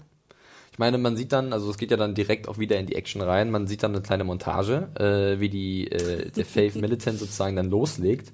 Und es ist schon ziemlich radikal. Also ich, ich fand es auch, äh, war nicht so, war, war nicht schön anzusehen. Ich fand das ein bisschen war ein unwohles Gefühl, was dann da hochkam, wie sie halt dann durch die Straßen gezogen sind und äh, alle Andersgläubigen sozusagen äh, verprügelt haben, die Götzen zerstört von irgendwelchen anderen Göttern. Dann sind sie in dieses Bordell gegangen von Littlefinger und haben da sozusagen alle Sünder bestraft. Wie oft gehen die bitte noch in dieses Bordell? Ja, das, das haben sie einmal aufgebaut. Es gibt nur ein Bordell in King's Landing, das ist das von Littlefinger, der hat alle anderen wahrscheinlich nicht das, aufgekauft. Nicht das sicherste und diskreteste. Das stimmt, ja. Ähm, aber ich fand es schon ziemlich unheimlich irgendwie. Ich weiß nicht, wie es euch da ging. Ich bin, äh, was das angeht, komplett zwiegespalten, vor allem wenn es hier um, um äh, Oliver und Loris und dieses mhm. ganze ähm, äh, Schwulenverfolgungsding geht. Ja. Zum einen denke ich mir, okay, das ist jetzt ähm, sehr topical, das soll jetzt auf die aktuelle Situation in den USA zum Beispiel hinweisen äh, und auf Homophobie in generellen und gute Science Fiction und Fantasy macht es ja auch, dass es ähm, Sachen aus unserer Welt widerspiegelt und dann zum Nachdenken anregen soll. Und das ist ja auch gut. Auf der anderen Seite ähm, wo, wo ich so ein bisschen denke, dass ich vielleicht ein Problem damit habe, ist, dass es sich ja hier um eine parallele Fantasy-Welt handelt. Und das ist sozusagen, äh, was wir bei uns als, ähm, als, als Ablehnung von, von äh, Schwulen oder so haben, dass es dem so ein bisschen äh, historische Legitimation verpasst, indem es heißt, so, okay, natürlich in einer mittelalterlichen Welt würde so etwas existieren. Und wir haben ja auch irgendwie alle so einen Monogedanken von, wie früher mal alles war und welches Frauenbild es gab, so mit den Burgfräulein. Dabei ist ja, wie, ähm, äh, äh, wie, wie, wie Frauen oder, oder wie, äh, Quatsch, äh, wie, wie Homosexualität damit umgegangen wurde, von Zeit zu Zeit und von Periode zu Periode und auch von Ort zu Ort komplett unterschiedlich. Also es ist ja nicht so, dass es früher war das alles verteufelt so und äh, Religi durch Religion wurde das äh, nicht akzeptiert oder so. Und, und heute sind wir weiter und das ist jetzt deswegen verändert worden. Das ist, das hat sich ja, das ist ja immer unterschiedlich gewesen von Situation zu Situation und von daher, wenn das jetzt in dieser Welt so vorkommt, wie wir das halt uns, wie, die, wie die, ein Großteil der Leute denkt, dass es im Mittelalter gewesen sein muss, ähm, i, äh, ja, schafft das wieder so einen, diesen Monomythos von, von dieser, von dieser Rolle von sowas. Hm. Und okay, Homosexualität ist sowieso so eine Erfindung des 19. Jahrhunderts und damals gab es eher so, so, so, also schwule du konntest schwulen Sex haben unter bestimmten Voraussetzungen in den meisten Kulturen, aber das war nicht ein, eine Identität, die daraus geformt wurde. Also du warst nicht ein Homosexueller oder schwul oder, oder sonst was, sondern es gab verschiedene, wo auch so gesellschaftlicher Stand mit reinzählte, wie zum Beispiel ähm, äh, in Japan konnten zum Beispiel die Priester und äh, die Samurai, die hatten so eine so Beziehung zu ihren ähm, Knappen und Auszubildenden und Akolyten. Und das war aber nur in, in, in, in dieser asymmetrischen Beziehung quasi ein soziales Ding. Und das mhm. haben auch so ziemlich alle mitgemacht. Und das hat auch eine große Literaturform hervorgebracht. Und ähm, das hatte nichts damit zu tun, dass die Leute damals mehr schwul waren oder so. Das war einfach so oder ein größeres Verlangen hatte. Das ist einfach nur ein Beweis dafür, dass diese Beziehungskonstrukte halt einfach so unterschiedlich sind. Und wenn ein, wenn, wenn eine Gesellschaft so etwas zulässt, oder wenn eine Gesellschaft so etwas ähm, hervorbringt, so eine, so, so eine Beziehungsform, dann wird sie von den Leuten auch genommen. Das geht ein bisschen gegen dieses äh, Born This Way-Ding, was heute propagiert mhm. wird, was ja auch gut ist für so einen kämpferischen, befreierischen, äh, wir wollen Rechte und so Zweck. Aber die Sache ist so, dass das ja auch diese, diese asymmetrischen Beziehungen, wo es nicht darum geht, okay, ich mag den und der mag mich und jetzt sind wir ein Item, wie das ja aber auch in Game of Thrones gezeigt wird oder so, ähm, ja, sag noch mal kurz, ich habe nicht ganz verstanden. War das jetzt, fandst du es jetzt gut oder nicht gut? Was ja, ist der ja, du Punkt sozusagen? Ich, ich, ich, weiß, ist absolut relevant. Ich, ich, hole hier, ich hol hier komplett aus. genau, genau. Äh, und, und so, nee, äh, das ist das, wo ich dann zu, einen zu hohen Anspruch wahrscheinlich an die Serie habe, dass ich äh, ein, ein, ein, äh, dass, die, dass die Liebesbeziehung und, und so wie zum Beispiel Loris und mhm. äh, Renly hier auch waren, dass das zu symmetrisch ist und dass Many of us have those stubborn pounds that seem impossible to lose, no matter how good we eat or how hard we work out. My solution is PlushCare. PlushCare is a leading telehealth provider with doctors who are there for you day and night to partner with you in your weight loss journey. They can prescribe FDA-approved weight loss medications like Wagovi and Zepbound for those who qualify. Plus, they accept most insurance plans. To get started, visit plushcare.com slash weight loss. That's plushcare.com slash weight loss. Äh, irgendwie, okay, es gibt schwule Charaktere und die werden als Identität schwul irgendwie dargestellt. Und Ach, du hättest gleichzeitig, lieber diese japanische Variante. Nein, nein, nicht, nicht unbedingt, aber das zum Beispiel, mh, mm, dass es sich genauso spiegelt in unserer Welt wie, äh, oder dass wie wir uns vorstellen, dass es im Mittelalter vielleicht war oder dass es früher so verfolgt werden musste oder wie wir das durch die Kirche dann äh, äh, kennen im europäischen Raum, dass, dass dieses Modell genauso sich wiederholt und äh, das verpasst dem Ganzen so eine, ja natürlich muss es so sein, natürlich finden äh, find, findet die Allgemeinheit irgendwie Schwule doof und natürlich halt, findet die Religion Aber halt, das finde ich, war es ja gar nicht. Also ich fand, ich fand eigentlich immer ganz schön bei Game of Thrones, dass es halt diese, die, die schwulen Beziehungen gab und dass die ziemlich offen waren sozusagen. Mhm. Also es wirkte so, als ob jeder wüsste, dass Renly schwul ist, aber man hat es halt irgendwie so akzeptiert. Ja, aber, aber wir hatten auch schon eine Szene mit Soldaten, wo, also wo, wo sie sich über äh, Renly lustig gemacht haben. Genau. So. Aber genau. prinzipiell sozusagen gab es ja auch relativ viele schwule Charaktere, sag ich mal, jetzt für so eine Serie nicht jetzt prozentual, darauf will ich gar nicht eingehen, aber mhm. ich fand es, prinzipiell fand ich es ja eigentlich ganz positiv. Und jetzt habe ich das eigentlich eher interpretiert im Sinne von, dass jetzt halt die Fanatiker durchgreifen. Mhm. Aber es muss jetzt nicht unbedingt die Meinung der Gesellschaft sein. Nein, nein, nein, aber das ist, nein, wie gesagt, das ist. Oder? ja, ja, ich sehe es ähnlich wie Hanna, ich muss auch ein bisschen auf die, auf, aufs Gaspedal äh, drücken. Ja. Tut mir leid, wenn ich das machen muss, aber sonst verlieren wir uns hier im Kreis. Ich finde es eine wichtige Diskussion auf jeden Fall und ich sehe es eigentlich wie äh, Hanna, um mal ganz kurz meine Meinung dazu zu sagen, ähm, dass es halt eigentlich auch dafür da ist, dass man halt diesen, diesen High Sparrow in ganz anderen Licht jetzt sieht. Äh, dass es halt nicht der liebe Märchenonkel ist, äh, der irgendwas Tolles verspricht, sondern dass er ja anscheinend es billigt und diesen, diesen Glauben extrem durchdrücken will, alles was damit kommt, diese drastischen Entscheidungen. Und äh, die sind einfach auch sehr effektiv jetzt da dargestellt und wecken bei mir als Zuschauer das Gefühl, ich mag die nicht mehr. Also ich, ich bin jetzt ganz vorsichtig bei dem High Sparrow. Und ich finde, das, was sie tun, äh, ist halt wirklich was Furchtbares. Und das darf man halt auf keinen Fall äh, billigen. Und jetzt bin ich natürlich gespannt, wie das jetzt sich weiterentwickeln wird, da ja Cersei ihnen so viel Macht gegeben hat. Aber ich habe auch noch eine, noch eine Klammer dazu. Ich mhm. habe jetzt auch das Gefühl, dass es gar nicht so sehr gegen Homosexualität ging, sondern dass auch Cersei das vielleicht so ein bisschen inszeniert hat im Sinne von, äh, dass sie halt Loras natürlich an die ja, Jacke will. Und wie kriegt sie Loras? Indem sie gegen die Schwulen wettert. Ja. Also so habe ich das eher interpretiert. Ja, na, Gar nicht nein, so unbedingt so als, ja als, Spiegel der, der Gesellschaft oder so, sondern eher als, wie kriegt sie jetzt Loras auf die böse Seite? Weil er ist ja der, der Ritter der Blumen, oder wie heißt er? Er hat doch irgendwie so einen Spitznamen. Rosen, glaube ich. Und ist so der Held ja. irgendwie auch natürlich von Westeros. Nein, nein, ich habe das jetzt in der kurzen Zeit, wir haben natürlich auch nicht äh, ordentlich erklären können. Ich ähm, denke auch, das hat jetzt einige Leute wahrscheinlich verwirrt und vielleicht habe ich meinen Punkt auch nicht richtig äh, rüberbringen ähm, können. Wenn jetzt ganz viele Mails kommen, äh, erkläre ich das nächstes Mal vielleicht nochmal. Aber es ging mir nicht darum, nee, was du meinst, ist natürlich absolut der, der, der Text und die Story. Und das ist absolut nachvollziehbar. Ich, ähm, die Implikationen, darum ging es mir nur. Aber Wenn welche Implikationen denkst du, machen sie? Die du falsch findest. Was? Nein, nicht, dass ich sie falsch finde. Und, und wie gesagt, ähm, das sind auch nur die zwei äh, Sachen, wo ich jetzt hin und her gerissen bin. Und ich entscheide mich jetzt aber eher bewusst dafür, dass ich es gut finde, dass es sowas, ah, okay. sowas angesprochen wird in diesem kritischen Licht. Aber ähm, was ich halt nur problematisch finde, ist halt, dass, ähm, ja, wie ich gesagt habe, dass, die, die, dass diese Beziehungen so sehr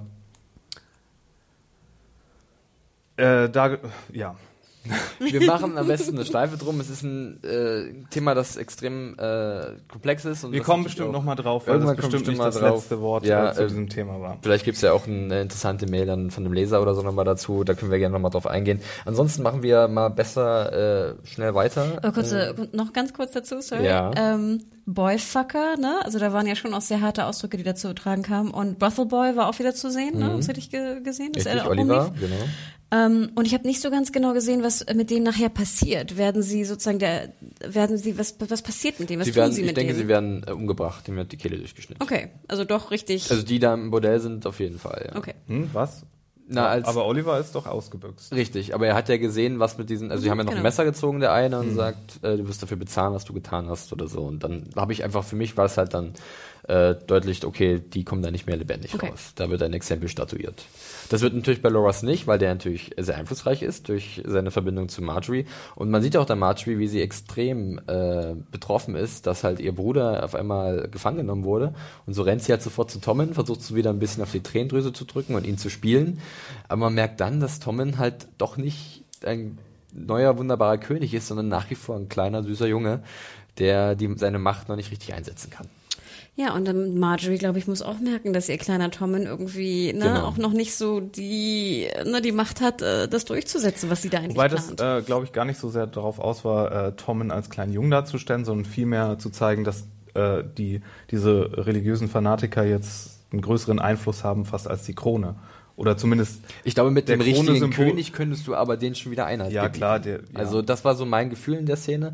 Man sieht ja dann auch, also Tommen rennt ja dann auch zu Cersei und will wissen, was los ist. Und man merkt dann, dass Cersei so die Schuld von sich schiebt. Ja, das ist alles auf dem Mist um High Sparrow gewachsen. Aber wer hat ihm die Macht gegeben? Cersei natürlich, ist schon ziemlich clever von ihr. Na, erstmal hat Cersei ein Weinglas in der Hand, Meint, ne? und sie, feiert. sitzt auch ganz Sie demonstrativ feiert. auf dem Platz von ihrem Vater. Ist mir schon, äh, Steht sie nicht am Fenster? Nee, sie setzt sich dann oft an diesen Tisch, wo so, immer ihr okay. Vater saß, in diesen, diesen Gemächern. Das ist schon so ein bisschen, äh, sie emuliert so ihren, ihren Vater. Ach so, ein kleines. Addendum noch meinerseits. Als Fanboy bin ich natürlich einfach nur angepisst, dass Loris jetzt im Knast sitzt. Ja, das kann ich, das ist natürlich, So komplett von der von von dem Subtext und der Metaebene und allem weg äh, bin ich natürlich einfach nur pikiert. ja, und ich meine, Aber ja, ich muss auch gestehen, dass ich es eigentlich ganz schlau fand von, ähm, von Cersei, dass sie halt sagt, so, wieso, ich war Ja, es ja, doch nicht. ja, ja. Ich habe Loras nicht ins Gefängnis gebracht. Der High Sparrow hat ihn ins Gefängnis gebracht. Ja, wirklich. Also, und ich finde es ja dann auch äh, als nächstes eigentlich ganz spannend, wie Tommen dann versucht, wirklich Marjorie zu helfen, indem er halt dann sich zur Sept of Baylor be begibt.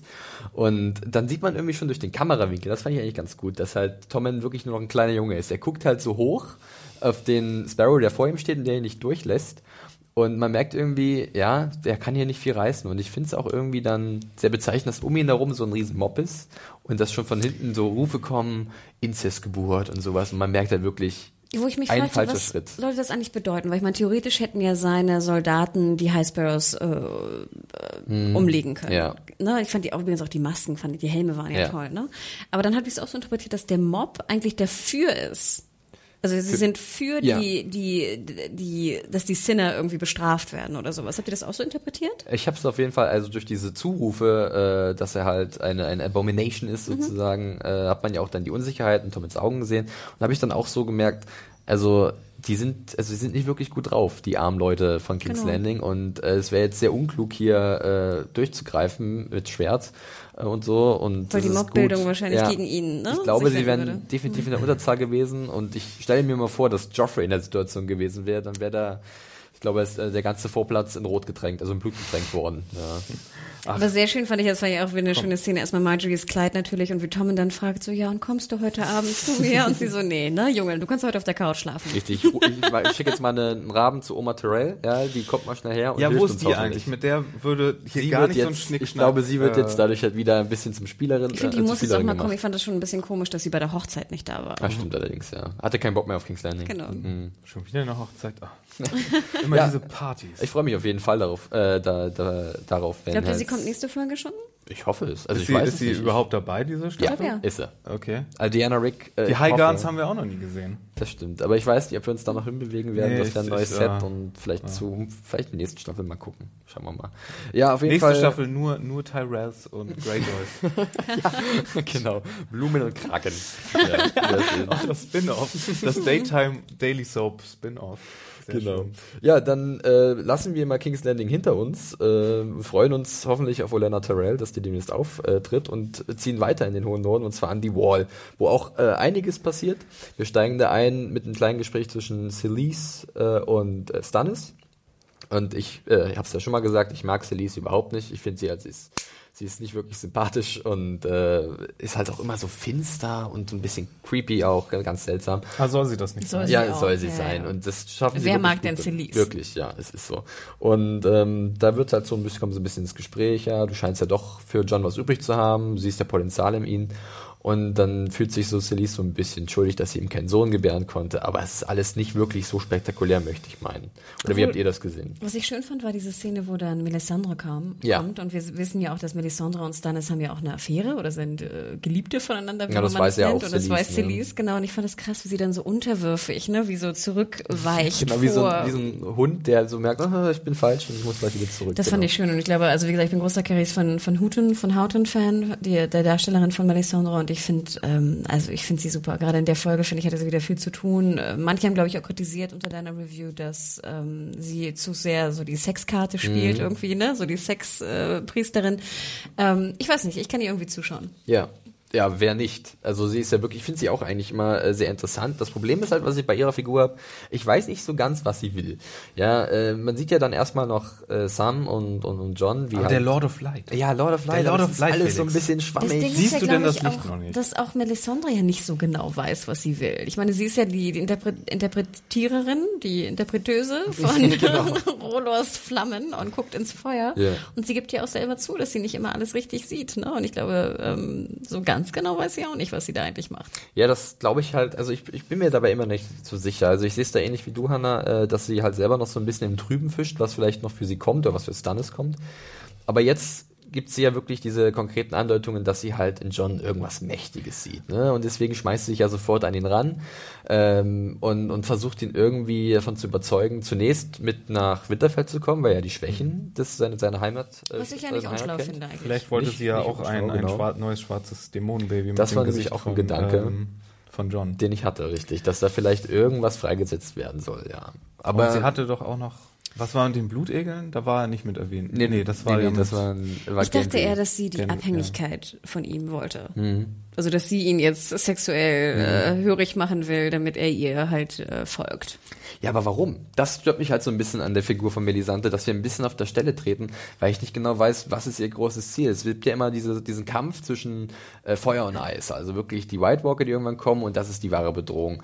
Und Melisante spielt halt wirklich komplett mit verdeckten Karten und Ja, redet ist- oft in Rätseln und ich, Ich würde trotzdem, ich würde trotzdem meine Karten auf sie setzen, weil äh, von den von den sieben äh, müssen wir jetzt noch irgendwie, also da, da habe ich noch kein Zauberkunststückchen gesehen. Und als Melisandre eingeführt wurde in der zweiten Staffel, habe ich auch noch so gedacht, so okay, das ist ja eine, die auf Religion macht, aber in Wirklichkeit hinter irgendwie Einfluss und Macht her ist.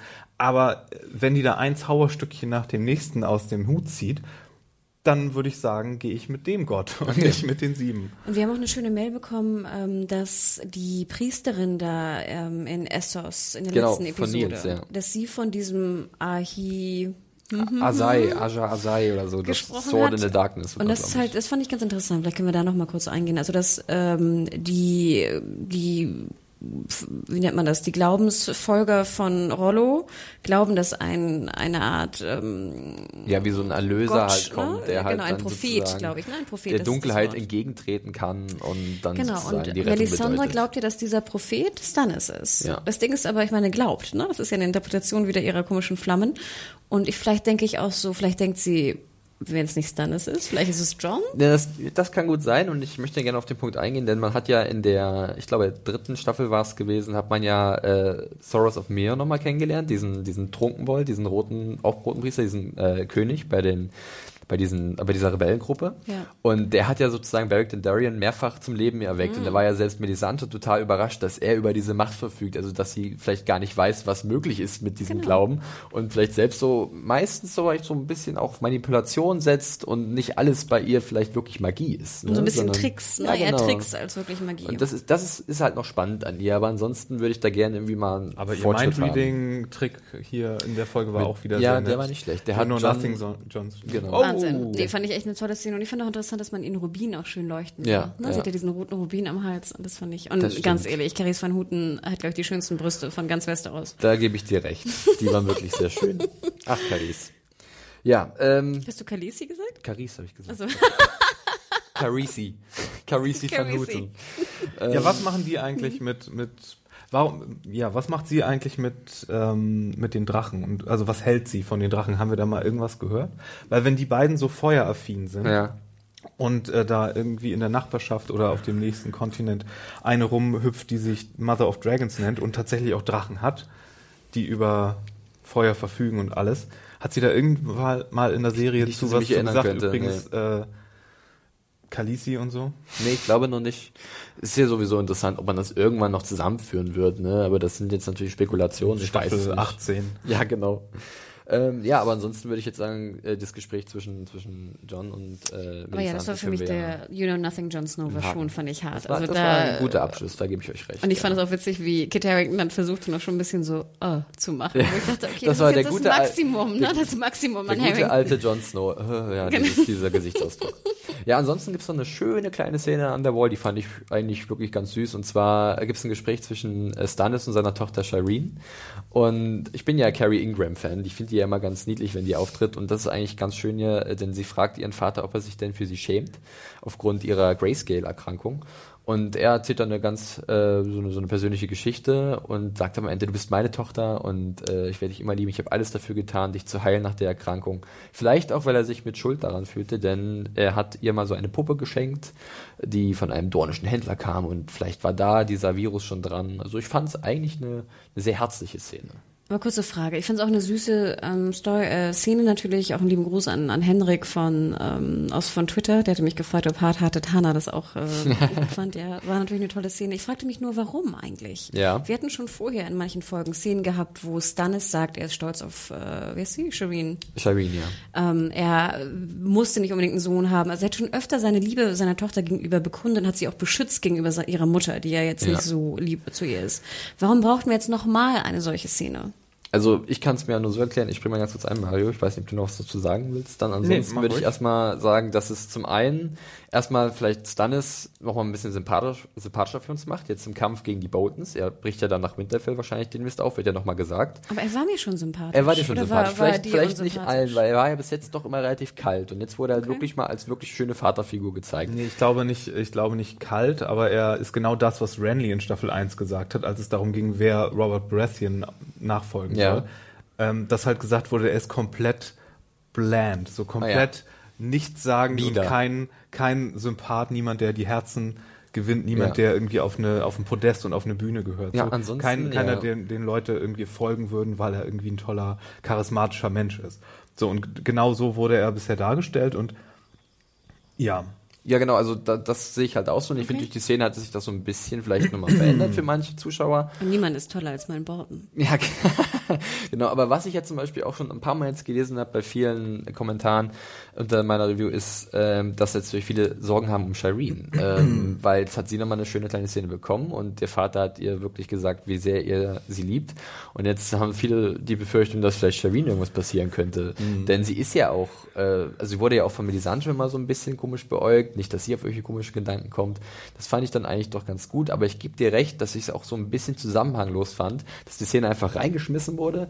Der Übergang zur nächsten Szene war dann nicht so hervorragend. Davor auch nicht. Das war so ein bisschen, ja, nimmt einfach diese, diesen Moment, diese Momentaufnahme, habt ihr vielleicht was davon oder auch nicht. Aber so richtig im Flow der Episode war es nicht. Da Und sie war halt auch relativ lang. Auffällig lang Mhm. Aber sie sah wieder schön aus, muss ich sagen. Das stimmt. Das sah wieder, wieder Das gut stimmt. aus, ja. Ja, Und ich fand es irgendwie süß, dass es auch Puppen gibt in Westeros. Ja. Ich weiß, das hatte ich mir jetzt noch nicht so vorgestellt. aber äh, wie ich letzte Woche sagte, weaponized Grayscale. ja, du willst deine Bio, deine Bio, Bio-Waffe Meine Grayscale. Biowaffe Grayscale oder Steinmenschen. Mhm, oder Wenn- Steinmenschen. Oder Steinmenschen. Wenn da, ne, wenn da der, der ähm, Kai, Kaiben, Kyburn, ja. Kaiben da nochmal äh, neben der Arbeit am, am McMountain ähm, ein bisschen dran rumbastelt, dann haben wir bald Biowaffen, ja. Und, Könnte ein äh, Vorteil sein im Kampf. oder, aber oder Leute mit Steinhaut. Ich glaube, es ist ein etwas weit hergeholter Gedanke. Das ist, das ist doch Check, das ist doch Chekhovs Chekhovs Steinmensch. Grayscale, genau. Chekhovs Steinmensch. Wenn du es nicht benutzen willst, führ es nicht ein. Ja. So. Ja, ich glaube, da kommt vielleicht auch noch was, weil es ist sehr auffällig, dass es bis jetzt so oft erwähnt wurde, Grayscale. Das stimmt. Aber gut, machen wir weiter äh, mit dem nächsten Handlungsstrang und zwar in Winterfell, wo wir äh, Sansa äh, in diesen, in diesen Gedenkgrabestätte der Starks sehen, äh, unten in den Gemäuern unter Winterfell. Und es sieht eigentlich auch wieder sehr gut aus, finde ich. Äh, sehr stimmungsvoll auf jeden Fall. Und sie steht da am äh, der Figur oder Statue ihrer Tante Lyanna, Lyanna Stark. Und Die schon wieder erwähnt wird. die wird schon wieder das erwähnt. zweite Mal in dieser ja. Staffel. Also es gibt generell so ein paar Sachen in der Episode, die auf eine gewisse Fantheorie hinweisen. Die wollen wir jetzt hier nicht weiter erwähnen. Ihr könnt ja mal meine Kritik reinschauen, da steht das auf der letzten Seite. Ähm, die Aber ganz ist sehr interessant spoilerisch. Ist. Schon ein bisschen spoilerisch, ja, auf jeden Fall. Äh, aber nicht unspannend. Da müsst ihr Mhm. mal reinschauen, auf eigene Gefahr natürlich. Ansonsten lassen wir die hier am besten mal raus. Wir wollen hier niemanden irgendwas vorwegnehmen. Ja, auf jeden Fall äh, kommt dann Littlefinger dazu und äh, da geht es eigentlich auch darum, dass er jetzt erstmal von äh, Cersei zurückbeordert wird. Ja. Es gibt sogar, wenn ihr euch, wenn ihr ganz genau aufgepasst habt, gibt es in King's Landing eine Szene, kurz vor man Cersei sieht, da sieht man so einen Brief, wo das äh, Symbol der Arryns drauf ist, der Vogel. Oder ich glaube, oder Littlefingers Spotthöbel. Ja, was hat Ja, er? ja. Der Mocking Jay? Mockingbird hat er, glaube ich, hatte die Spottdrossel. Der Kuckuck? Ähm, Ja, irgend sowas. Auf jeden Fall sieht man da so, dass auf jeden Fall da wieder so eine Korrespondenz ist. Und er muss halt zurück, weil sie sonst misstrauisch wird und Sansa wird zurückgelassen in Winterfell. Auf Wo sich ist- allein gestellt. Obwohl ich es auch ganz interessant finde, dass scheinbar Littlefinger und Cersei noch irgendwie viel korrespondieren. Aber wer weiß, was er ihr schreibt, ne? Und was er wieder. Herr Bolton weiß, was sie schreibt, weil der wollte die Konversation ja sehen in Ja. der letzten Folge. Ich meine, der Gedanke, dass jetzt Sansa erstmal sich auf sich allein gestellt ist in Winterfell. ähm, Holy shit, aber die hätte auch ein bisschen Schiss, ne? Das Ja. hat man ihr auch angesehen. Auf jeden Fall. Aber ich find's cool, wie dann Littlefinger so zu ihr sagt, keine Sorge, du hast vom Besten gelernt, mir. Mhm. Ja, du wirst es schon irgendwie schaffen. Außerdem äh, fand ich auch ganz interessant, Hat dass er dann den halt- Heimvorteil. ja, den Heimvorteil, genau. und dass er dann halt auch sagt, ähm, ja, Stannis könnte ja demnächst kommen und vielleicht äh, wird er dann Winterfell einnehmen und Bolton, die Boltons werden besiegt. Und man merkt irgendwie, dass Littlefinger wirklich überall eine Tür Mhm. offen hat, ne? Und es, er stellt es ja auch so dar, dass es eine Win-Win-Situation Ja. ist ihr gegenüber. Also entweder du heiratest den kleinen Ramsay und äh, Stannis verliert und du bist dann irgendwie mit Ramsay zusammen einfach die Herrscherin Aber machst du dir gefügig irgendwie, ja? Genau, ne, genau, das wirst du schon hinkriegen. Oder halt, genau, Stannis kommt und macht dich zur Wardeness of the North. Das war so ein wunderbarer Moment. Ich habe mir vorgestellt, oh, Sansa wirklich als Herrscherin über den Norden alleinig, hervorragend. Dark Sansa rules. Und es ist ja auch wieder so ein Zurück, äh, so, ein, so ein Callback auf diese Szene da ähm, an den Bergen, wo es halt darum ging, dass jetzt Sansa halt eine aktivere Rolle übernimmt. Ja. Und ich finde, das war jetzt sehr deutlich, welche Rolle dies sein soll. Und ich fand beide Rollen irgendwie ganz geil. Natürlich mache ich, habe ich Angst vor der Hochzeitsnacht mit Oh ja. Ramsay. Weiß eigentlich Littlefinger, was Ramsey für ein Typ ist? Hat sich 100 das... Pro. Ich, denke kann, ich, kann, mir- ich auch, kann mir nicht vorstellen, dass Littlefinger äh, das nicht weiß. Ich glaube auch, was da im Norden gerade abgeht, wir haben es ja gesehen mit den Häutungen und den Steuereintreibungen und so. Ich glaube, das war vorher auch schon also bekannt, oder? Littlefinger ist ja bekannt davon, dass er halt wirklich äh, immer einen Überblick hat, mit wem er gerade interagiert und, Und die wie er die einzuschätzen machen das hat. ja auch schon seit Jahren. Das ist ja nichts, was sie erst seit schöne kleine machen. Familientradition Genau. der Menschen heute. Ist ja nicht umsonst auch auf dem Siegel. Meine Vater, yay. Genau, ja. Ähm, nein, also ich denke, das ist dem schon ziemlich klar. Ich meine, am Ende gibt's noch so einen kleinen, seltsamen Moment, wo es wieder mal ein Küsschen gibt von Oh, ist Littlefinger. immer so Das ekelhaft, finde ich. Wirklich Ne? ja, ein bisschen unangenehm. Für den netten Onkel. Für den netten Onkel Baelish. was will er eigentlich? Will er später sozusagen, will er, dass Sansa jetzt irgendwie Erfahrungen sammelt und er sie nachher dann irgendwie claimen? Oder was ist, es, sein Plan? Es ist wirklich äh, spannend. Also was Littlefinger will, ist, glaube ich... Everything. Er hat er mal gesagt in dieser Episode The Climb, glaube ich, in der dritten Episode, wo er halt diese Ansprache hat Mhm. Ja, gegenüber, äh, schön, ja. gegenüber Varys Chaos, ja, äh, is a ladder. Ähm, ja, der ist halt wirklich extrem ambitioniert, aber es bleibt unklar, was er genau will. Aus bescheidenen Anfängen. Ein einfacher Junge aus einer einfachen Familie. Ja, Er hat genau. seine- Memoiren schon So, äh, ja. vorformuliert. ja. Ja, ähm, ansonsten, also ich finde, es war jetzt vielleicht auch nicht so viel Fortschritt hier an der Stelle, aber ich fand es dennoch interessant. Gerade weil auch Sansa so interessant geworden ist in den letzten Episoden oder auch am Ende der vierten Staffel. Dass sie so schnell im Winterfell gelandet sind, hat mich Ja. überrascht, dass sie von Ma- Maud Kalen ähm, da so mal eben hops in einer Folge. Und ich glaube, ich fand es ja auch schön, dass sie wieder zurück da in diesen, in diesen Kerker geht Ja. mit, den, mit den Toten von den Starks, weil ich glaube, war nicht nett, glaube ich, ist er gar nicht, ne? Das ist, Ähm, nee, Ned ist, glaube ich, ich weiß gar nicht, ob sie seine Knochen jemals da hochgeschafft ne? haben. Das war ja auch immer noch so ein, so ein Äh, großes Thema. Cat hat sie ja bekommen, die Knochen von Littlefinger auch, als Geschenk. Aber da war sie ja auf Reisen. Das war ja bevor Stannis, nee, nachdem äh, Renly ermordet wurde. Das weiß ich gar nicht mehr. Vielleicht Sie, da das- war sie gerade auf Reisen und da waren sie in irgendeinem Zelt irgendwo und dann kam äh, da Peter bin ich Baelish. gerade auch. Was, obwohl, das kann sein. Und dann hat ja. sie, äh, hat er ihr die, die Gebeine von Ned. Aber heißt das, die. Gebeine sind jetzt mittlerweile schon in Winterfell oder nicht? Ja, Winterfell ja niedergebrannt wurde, glaube ich, dass da nicht Hm. viel passiert ist. Das ist eine gute Frage. Und ich denke auch nicht, dass sie so gut über diese River, also durch diese Riverlands gekommen sind oder so. Wie, Ja, nachher liegen die bei den das- Freys. Ja, ich wollte Äh, gerade sagen, das könnte sehr gut sein, ne? dass die da liegen, ja. Wer weiß. Buchsnobs, erzähl uns doch mal Ja, was, sind die Gebeine also da bin ich gerade auch äh, etwas ja überfragt. Ähm, da könnte man ja auch noch Schwarzmagie bezahlen. Zombie Ned Stark. ja, genau. Zombie Stark. Die, die, die, Mit Grayscale. Die bringen ihn ganz nach oben Und zu, einem dem, Drachen. zu dem Baum, zu dem Baumdude, zu der Stelle. Und dann machen sie so, Zu dem Baum. und dann, und dann machen, Three-Eyed Raven, liebe Zuhörer, falls ihr gerade auch überlegt, wer der Baumdude ist. und dann machen die so ein, so ein, so ein Ding. Hashtag Baumdude. Und dann machen die so ein, so ein äh, Zombie, Dude. Zombie-Dude aus ihm. Und mit Grayscale noch, damit er ein Zombie-Dude mit, mit Steinhaut ist. Ja, ich kann es kaum Ich- erwarten. ja. ja, äh, ich würde sagen, wir können ja Winterfell jetzt hinter uns lassen. Das, ähm, ja, da bin ich sehr gespannt. Ich bin auch um Dark Sansa, also ja. ich. Das gibt auch Hoffnung, dass die endlich mal von der Mauer wegkommen, weil ich meine, wir sind schon seit der ersten Folge so, oh, die sind ja im Begriff zu gehen. Jetzt ist die Staffel schon wieder halb rum und die sind da immer noch an der Mauer. Verdammt. Ja, aber es geht jetzt los. Sie haben ja gesagt, wir machen uns demnächst los zum nach Winterfell Stannis und so. Also da wird schon bald, glaube ich, irgendwie ein bisschen zu Reibungen kommen. Ähm, machen wir weiter mit Essos als letztes. Und zwar äh, machen wir erstmal da, oder starten wir da mit Volantis beziehungsweise den, den Gewässern vor äh, Volantis, was du vorhin schon angesprochen hattest, Hannah, und zwar eine Szene mit äh, Jorah, äh, wo er sich ein kleines Bötchen besorgt von einem Fischer. Wer hat an Gendry gedacht? Ist es Gendry? Könnt ihr euch an Gendry erinnern? Der am Ende der dritten Staffel weggerudert ist, da war es die zweite Hieß Staffel. der jetzt Gendry oder Gendry? Ich Gendry. Gendry, irgendwie. Okay, Ja. ach nee, das habe ich überhaupt nicht mehr drauf gehabt. Aber der war doch ganz alt, oder? Der Typ. Ja, der ja, Fischer eben, aber es Also ist halt so ein kleiner Running Gag bei vielen Fans, dass die halt sich fragen, wo ist denn jetzt Gendry? Der wurde irgendwann von Davos aufs Meer Ja, gestoßen. wo sind die Greyjoys? Wo, Hallo, ja, okay, das kann man okay, sich bei sehr vielen okay. Charakteren Ich glaube, Gendry ist bei den Greyjoys, also werden wir Gendry nie wiedersehen. Was ich aber ganz interessant fand, war, dass äh, Jorah ja auch sehr ehrbar ist. Ne? Der Ja. bezahlt ihn. Gibt ihm noch ein äh, paar Münzen, ne? ganz klar für das Bötchen. Und äh, darin packte dann Tyrion, äh, was ich ja sehr witzig fand, äh, der dann erstmal ein bisschen Krach macht, wie er halt geknebelt ist und damit er halt ein bisschen wieder, was ich, besser zur Luft kommt Ja. oder so. Und, Wen noch so da so reinschmeißt. Ja, genau, wie so ein, wie wurde so ein auch- Sack Mehl. Wurde auch das Geheimnis gelüftet, wo ich letzte Woche nicht so wusste, in welche Richtung wir jetzt Das wurde äh, genau. geredherringt werden.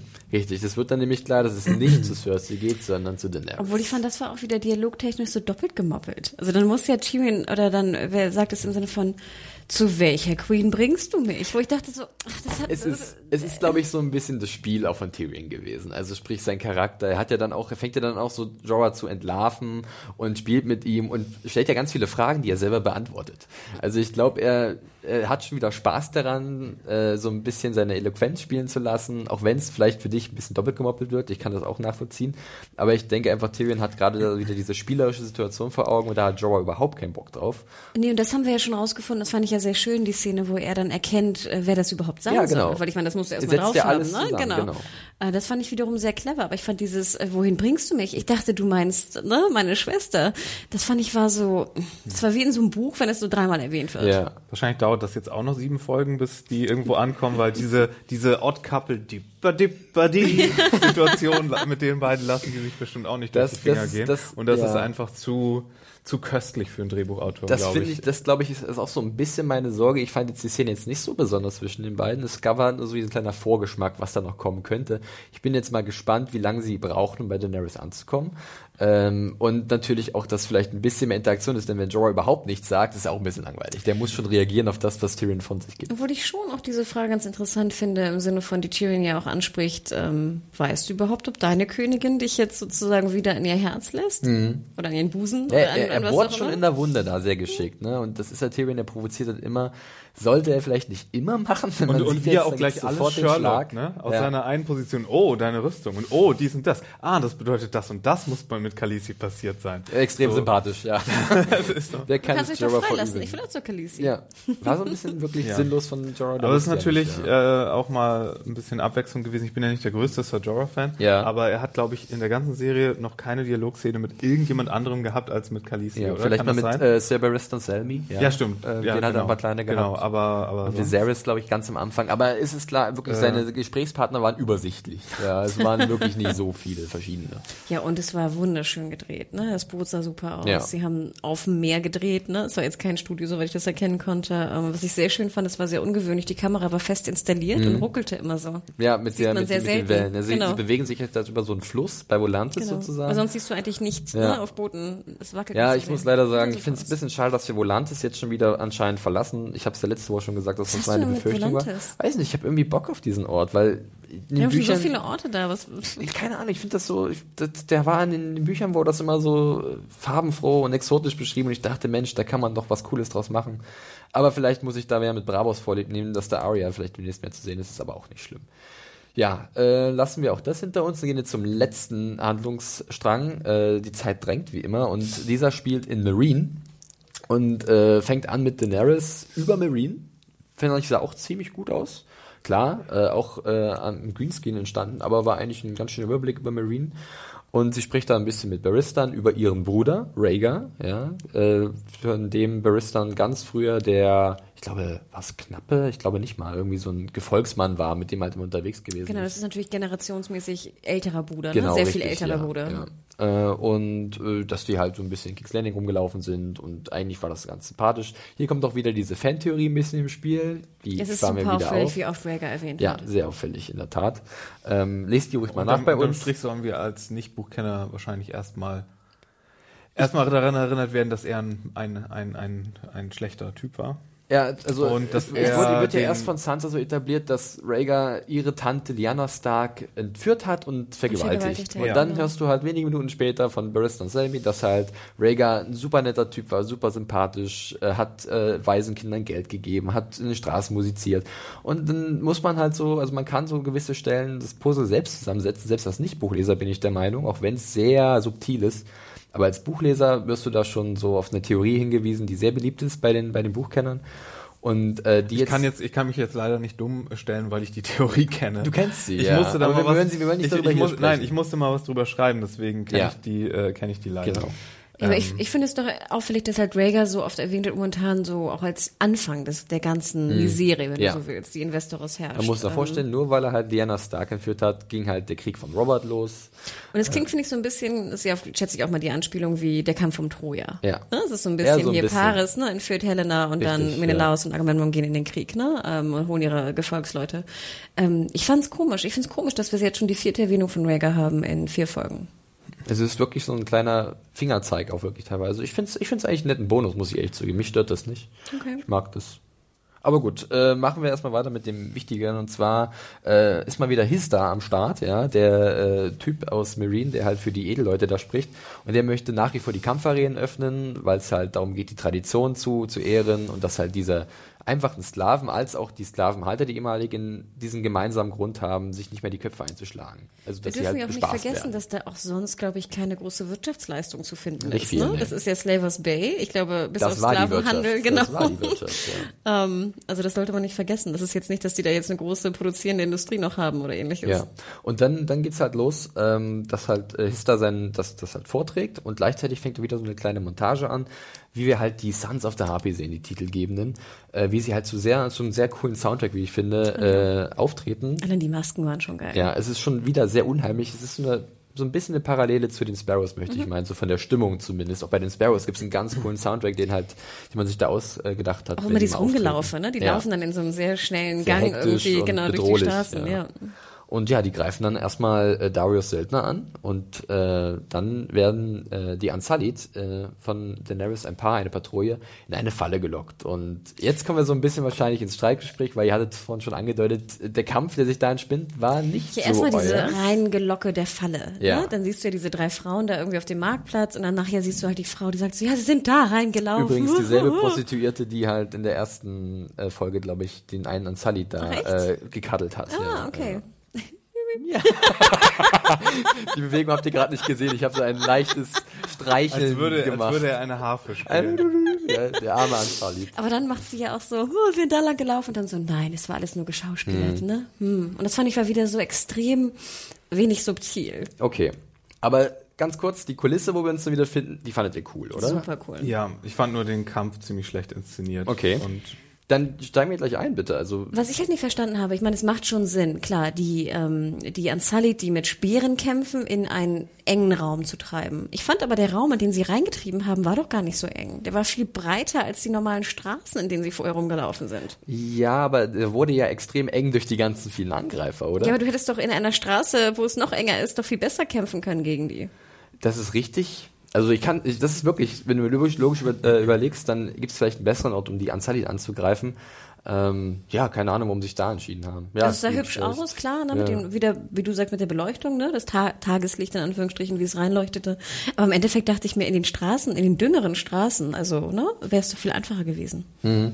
Weil hier zum Beispiel habe ich überhaupt nicht verstanden, warum die Unsullied, und es waren ja ein paar, sich nicht so, nicht wie eine Schildkröte, aber so ungefähr positioniert haben. Also auf beide Seiten und dann die Schwerter, so, äh, die Speere sozusagen in einer Reihe aufgestellt haben. Ja. Dann hätten sie die Angreifer komplett eigentlich einigermaßen in Schacht halten können. Können. Ja. Sie haben sich auf so einen Gewusel-Nahkampf äh, eingelassen, wo du natürlich in einem engeren Raum äh, mit einem Speer gegen einen Dolch äh, zwar Nachteil hast. Mhm. Ja, äh, ich sehe den Kritikpunkt auf jeden Fall auch. Es wurde auch sehr oft äh, angeschrieben von vielen, oh, äh, angesprochen von, von vielen Usern, dass halt der Kampf so ein bisschen seltsam war. Ich finde es teilweise ganz gut erklärt dann, äh, wenn man halt überlegt, dass die Anzahl halt wirklich Soldaten fürs freie Feld sind und natürlich in diesem Close Combat Nachteile haben, gerade mit ihrem langen Speer, den sie halt dann nicht so gut bewegen können, ähm, dass sich das dann vielleicht ein bisschen beißt, weil der Raum, den sie zur Bewegung haben, doch relativ groß ist kann ich auch nachvollziehen. Und du kannst sie ja auch viel besser sozusagen auf Entfernung halten. Ja, ja, aber ich sehe halt wirklich, dass die Sons of the Harpy halt durch die Masse bestechen. Also ich hatte ein schwer, wirklich großes Problem zu sehen, wie viele das eigentlich sind. Und die und ich hatte das so Gefühl, sehr in der Überzahl. Also für, für meinen Eindruck hatte ich das Gefühl, sie hatten immer noch welche in der Hinterhand, dass immer wieder welche dazugekommen sind. Also ich fand es jetzt nicht, dass man genau wusste, okay, jetzt haben wir 20 Sons of the Harpy und 10 Unsullied. Ich hatte 10 Unsullied und 20 plus Sons of Okay. the Harpy, wo ich nicht wusste, ja, wo holen sie die her? Jetzt springt wieder einer von hinten auf den Rücken, Mhm. dann kommt einer hält am Bein fest. Also ich finde, diese Komponente haben sie eigentlich ganz gut getroffen. Das ist halt ein wilder Kampf war, weil es halt auch keine Soldaten sind oder, Mhm. oder Söldner, diese, äh, diese, diese Sons of the Harpy, sondern irgendwelche maskierten ehemaligen Sklavenhalter, die halt einfach jetzt nur morden wollen. Aber ich fand dafür, wenn es maskierte Sklavenhalter sind, kämpften die eigentlich zu gut gegen so eine Eliteeinheit von Ich glaub, die Masse macht's die irgendwie, mir, ja. seit sie seit sie geboren sind, die, kämpfen. Der, der Punkt mit der Elite-Einheit, der ist auch valid. Äh, Weil andere meinen. zum Beispiel meinten ja, das wären die, die Sklaven-Pit-Kämpfer. Dann würde ich dir absolut recht geben, macht Mhm. Ja. das Sinn. Weil dann würde ich sagen, können die sehr gut kämpfen. Ja. Wenn das jetzt so, so, ich stelle mir so Gladiatoren vor, die da in der Arena irgendwie rumkämpfen, ne, mit hier so, einem- mit so einem Netz und so einer, und so, ja, einem- mit so, so einer Gabel. Oder Genau. sowas, genau, ja. Ähm, ne, dann finde ich, macht das Sinn. Aber wenn es wirklich die Sklavenhalter sind, finde ich, haben die viel zu gut gekämpft. Ich glaube, bei mir macht's wirklich, also ich kann das akzeptieren wegen der Masse halt, weil ich denke, wenn du halt von fünf Leuten angegriffen wirst, dann kannst du so stark sein, wie du willst. Äh, wenn du nicht vorher äh, dich richtig positionierst, und das ist vielleicht schwer, wenn du Rücken an Rücken mit deinen eigenen Leuten stehst und wenig Platz hast, äh, dann ist es halt äh, ein großes Ding der Möglichkeit da, äh, dich noch rechtzeitig zu wehren. Ging es euch auch so ein bisschen so, dass euch ähm, Selmy so ein bisschen egal war, weil ihr nur wolltet, dass Grey Worm nichts passiert? Äh, Das Ding ist, als, als der Helm von dem einen Anzahl runtergestoßen wird, man sieht Grey Worm, Grey Worm, dachte ich auch so, oh nee, bitte nicht Das Grey dachte ich aber schon, dass er es ist, weil der Ja, kämpft ja, schon das so ein ich auch- bisschen, das ne? Ich hatte auch auch so, aber ich dachte so, oh, jetzt ist das wirklich. Mal gucken, was passiert. Ich habe nicht daran geglaubt, dass er jetzt da irgendwie stirbt, weil ich dachte, es ist zu wichtig, weil es wurde so ein bisschen was aufgehoben mit Miss Sunday und das wäre jetzt verschenktes Potenzial, ne? Ganz Ja. klar. Als dann Selmy kommt, habe ich aber auch gedacht, ich möchte nicht wirklich, dass Selmy halt dann drauf geht. Ich fand den Auftritt ziemlich cool von ihm, Ich muss ich ehrlich sagen. War sehr episch. Ja. Er hat so gezeigt, dass er halt für ein alter Hase ist mit seinen Kampftechniken. Ähm, aber er wird halt dann auch übermannt wegen der Überzahl. Ja, also ich fand, ich, mir ging auch wieder durch den Kopf so eigentlich, wie schön, ich glaube, das hatten wir auch schon mal in, der, in den letzten Podcasts in den letzten Jahren erwähnt, wie schön es ist, einen alten Ritter zu haben. Mhm. Eigentlich ein Ding, ein, ein Paradoxon, ne? Ein alter Ritter, der einfach ähm, So ein bisschen so äh, König Arthur-esque von der Tafelrunde einer vielleicht, ein weißt bisschen, du? So. aber ne, also das fand ich wiederum sehr schön und ähm, ich finde, das war natürlich auch ein tolles ja, Ende. Ich würde sagen, das war sein Ende. Das, das ist das Ding, wo ich gerne mit euch drüber sprechen würde, denn äh, anscheinend ist er jetzt tot und ich habe das gar nicht gesehen in der Szene. Ich dachte, beide liegen jetzt schwer verletzt da und äh, vielleicht dann gäbe es die Auflösung in der nächsten Episode, aber ich habe jetzt noch nicht sofort gedacht, Ian McElhenney ist der Name des Darstellers, äh, hat jetzt gerade seine letzten Szene sozusagen in Game of Thrones aber es kann nicht sein, dass beide dann so schwer verletzt sind und dann darum liegen. Nee, also- Einer also- muss mindestens tot sein. Aber dann dachte- hätten sie aber auch, ganz kurz mal, hätten sie aber auch dem äh, Sir Barristan Selmy vor den Augen Grey Worms die Kehle durchschneiden können, finde ich, um das noch expliziter zu machen, dass es das war. Vielleicht wolltest du aber noch ein bisschen Spannung äh, lassen für die Ja, nächste Folge. eventuell, ja. Das, das ist jetzt der nächste Gedanke, den ich habe. Aber ansonsten finde ich dann nämlich diesen Abgang so ein bisschen, äh, wirklich, war es das jetzt für ihn? Denn ich habe mir ein bisschen was von der Figur erhofft, gerade auch mit Blick auf die Bücher, die ich gelesen habe, weil, äh, so viel sei verraten, Sammy spielt jetzt keine unwichtige Rolle in den späteren Büchern. Und da war ich doch jetzt überrascht, wenn es das, jetzt gewesen sein sollte. Kam denn Musik am Ende des Abspanns? Ja, kam. Ganz kurz, es war kurz äh, Ruhe und dann kam wirklich coole Musik wieder. Du denkst immer, wenn keine Musik spielt, dann ist es Charaktertod, ja. Ich weiß nicht, also ich dachte eigentlich, beide wären jetzt fertig. Okay. Ähm, also Selmy auf jeden Fall. Aber nun ja. Ja. Naja, ähm, ja, wir könnten noch was dazu sagen, machen wir aber besser nicht, weil es vielleicht so ein kleiner Spoiler ist. Äh, das wird vielleicht demnächst mal auf unserer Seite dann erwähnt oder ich mache es nächste Woche in der Kritik zur nächsten Vielleicht. Episode. Vielleicht. Ähm, nee, ansonsten sind wir durch, ja. Äh, Abschließende Gedanken. Abschließende du hattest vier, Gedanken. vier Sterne gegeben, nicht wahr? ich hatte, ich hatte vier Sterne gegeben. Ich war direkt nach der Episode ziemlich aufgewühlt, muss ich zugeben. Ich hatte es auch so geschrieben in der Kritik und dachte, boah, für mich hat das sehr gut funktioniert, das Ende ähm, weil ich doch sehr mitgefiebert habe. Ähm, rückwirkend habe ich dann aber noch mal ein bisschen natürlich drauf geguckt, was mir gut gefallen hat, was mir nicht so gut gefallen hat. Und ich habe mich wieder eingependelt bei vier Sternen und mhm. ich krieg wieder auf den Deckel, dass ich zu sparsam bin. Ja, ist halt bei mir so, tut mir leid. Ähm, aber nochmal vielleicht zur Erklärung. Das Ding ist ja, viele haben dich ja auch kritisiert, dass du im Vergleich zu anderen Serien ja. Game of Thrones zu schlecht kritisierst. Das Ding ist aber, du kritisierst ja im Sternesystem Game of Thrones. Genau. Mit Game of Thrones ja. und nicht mit irgendwie. Das Problem ist halt, dass wir unsere Game of Thrones Kritiken äh, immer von anderen Leuten geschrieben hatten in den letzten Staffeln und dadurch muss man natürlich auch darauf passen, dass wenn ihr jetzt in eine alte Staffel reinguckt und da eine Review liest mit fünf oder viereinhalb Sternen, dass ich die vielleicht wesentlich niedriger bewertet hätte oder so. Ne? Aber gab es jemals eine Game of Thrones Review mit drei Sternen? Äh, weiß ich gar nicht. Ich, glaub ich glaube, dreieinhalb war wirklich mal das niedrigste der Gefühle. Ähm, ja, auf jeden Fall zurück zur Episode. Äh, ich fand es im Endeffekt wieder gut. Äh, mir hat die Action auf jeden Fall gefallen, weil das war jetzt so irgendwie zum ersten Mal so wieder richtig turbulente Szenen. Das hatten wir noch nicht so gehabt in der Staffel. Da konnte ich mich, da hatte ich viel Spaß dran. Mir hat die Inszenierung gut gefallen, im Gegensatz zu euch teilweise. Das äh, ist halt so vom Geschmack, klar. Ich fand aber auch, dass halt, man hat halt gemerkt, dass der Drehbuchautor Dave Hill nicht noch nicht ganz so erfahren ist, wie zum Beispiel Benioff und Weiss, dass halt manche Szenen, die Übergänge nicht so gut waren oder nicht so rund. Äh, ich habe mich aber trotzdem erfreut an einigen Charaktermomenten, zum Beispiel zwischen Bron und Jamie oder auch die Ereignisse in äh, King's Landing, die halt doch sehr spannend sind um Marjorie und Cersei und den äh, Sparrows. Also da fand ich das dann doch insgesamt eine gute Episode. Bei euch, Hannah? Ich frage dich gleich mal. Ähm, ja, wie ihr wisst, ähm, fand ich die Folge nicht so gut. Also ich fand absolut gut, dass du sie nur mit nur, in Anführungsstrichen, mit vier Sternen bewertet hast, weil ich fand sie doch um Klassen schlechter als letzte Folge, die okay. ich sehr viel besser fand, gerade was du auch schon andeutetest, vor allem wegen der Dialoge mhm. und der Übergänge und dem Flow. Ähm, Pacing, ich fand, das war ein sehr viel runderes ähm, Experience, ähm, runderes Gefühl, äh, rundere Erfahrung letzte Woche als äh, dieses Mal. Was mich total aufgeregt hat, ich glaube, das hat man auch gemerkt, waren die Sand Snakes. Hm. Da komme ich nicht drüber hinweg. Ja, da geben das, wir dir, glaube ich, Da kann, da kann ich. Sag uns, wie du wirklich fühlst, Hanna. Und da kann ich nicht eine Folge für gut befinden mit dieser hm. Einführung. Das geht für mich nicht. Da okay. muss ich ganz ehrlich sagen. Ich fand, es gab sehr schön gedrehte Szenen. Also mir haben die Boote sehr gut gefallen, vor allem die Tyrion ähm, Sir, Sir Jorah Szene. Und mir hat natürlich sehr gut gefallen hier Melisandre mit You Know Nothing Johnson. Hm. Fand ich war echt so. Da hat mir zum Beispiel, hatte ich viel mehr, Gefühl als jetzt am Ende beim Kampf. Okay. Ich hatte bei den, bei den Massenszenen hatte ich so ein bisschen Probleme. Ich komme da auch nicht über mich selbst hinweg, dass ich immer denke so, warum haut der denn jetzt nicht? Der steht hinter ihm. Weißt du, so dieses, ja, du siehst, du gehst dann sehr logisch ran. Ne? So, ja. und das, ich merke, das ist natürlich falsch und das sollte ich auch nicht tun und dafür würde ich ja auch oft kritisiert. Ich kann es einfach nicht abstellen. Das ist ja auch vollkommen legitim. Ich finde ja auch, generell, mir fällt es selber auf, warum äh, sticht der eine ihn jetzt nur in die Seite mhm, und nicht genau. ins Herz oder so? Warum? Es könnte so einfach sein, Graham umzubringen. Aber das darf nicht passieren, denn er ist noch wichtig für die Geschichte. Genau, und es ist richtig, dass man da auch drüber hinwegschaut. Das ist natürlich die Inszenierung von der Serie, aber irgendwie nervt es mich, keine Ahnung. Okay. Aber oder ich komme da halt nicht drüber hinweg. Ähm, und ähm, ja, was ich auch, was ich ein bisschen schade fand, ähm, ich meinte ja, die Handbremse wäre angezogen und jetzt müsste eigentlich in der vier ein kleiner Bang kommen, ne? so ein Mittelbang, wie wir es in der dritten Staffel vor allem vom Sack of Astapor erlebt haben, den ich ja bombastisch fand und heute immer noch finde. Und da fand ich, das Ende hat mich echt ein bisschen enttäuscht. Es war nicht der Bam, Bang, den mhm. ich erwartet hatte. Okay.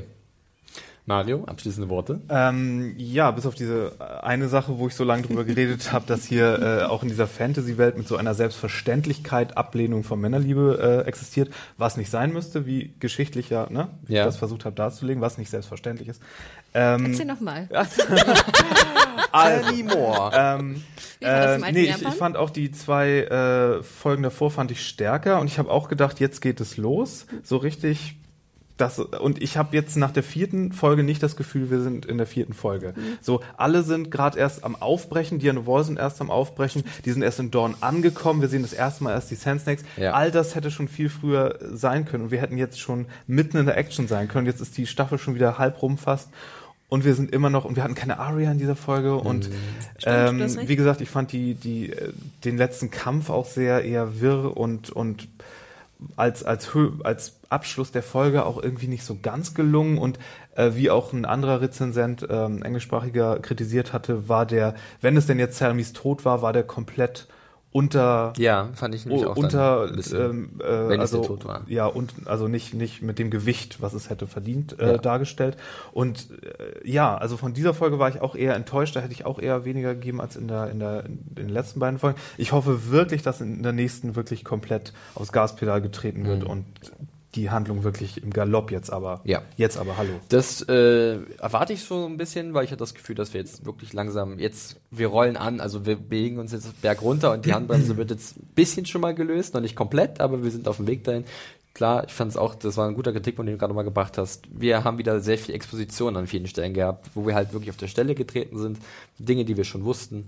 Aber ich kann mich immer noch an in vielen Szenen und vielen Charaktermomenten halt dann hochhangeln, dass ich sehe, ich möchte gerne wissen, wie es da weitergeht. Sie strapazieren so ein bisschen unsere Geduld, klar, aber es ist noch spannend genug, zumindest für mein Empfinden. vor allem machen sie da die mega Mystery Box auf mit House of Black and White und dann kommt es hier überhaupt nicht vor in der Ja, nächsten Folge sowas ist dann Aber immer letzte so Woche hatten wir auch nicht Jamie und Bronn. Irgendwann musst du halt Abstriche machen, glaube ich, weil es sonst zu voll wird. Ja, gut. Äh, uiuiui, die Zeit, mein lieber Mann. Äh, ich weiß gar nicht, an welcher Stelle wir uns verpappert haben.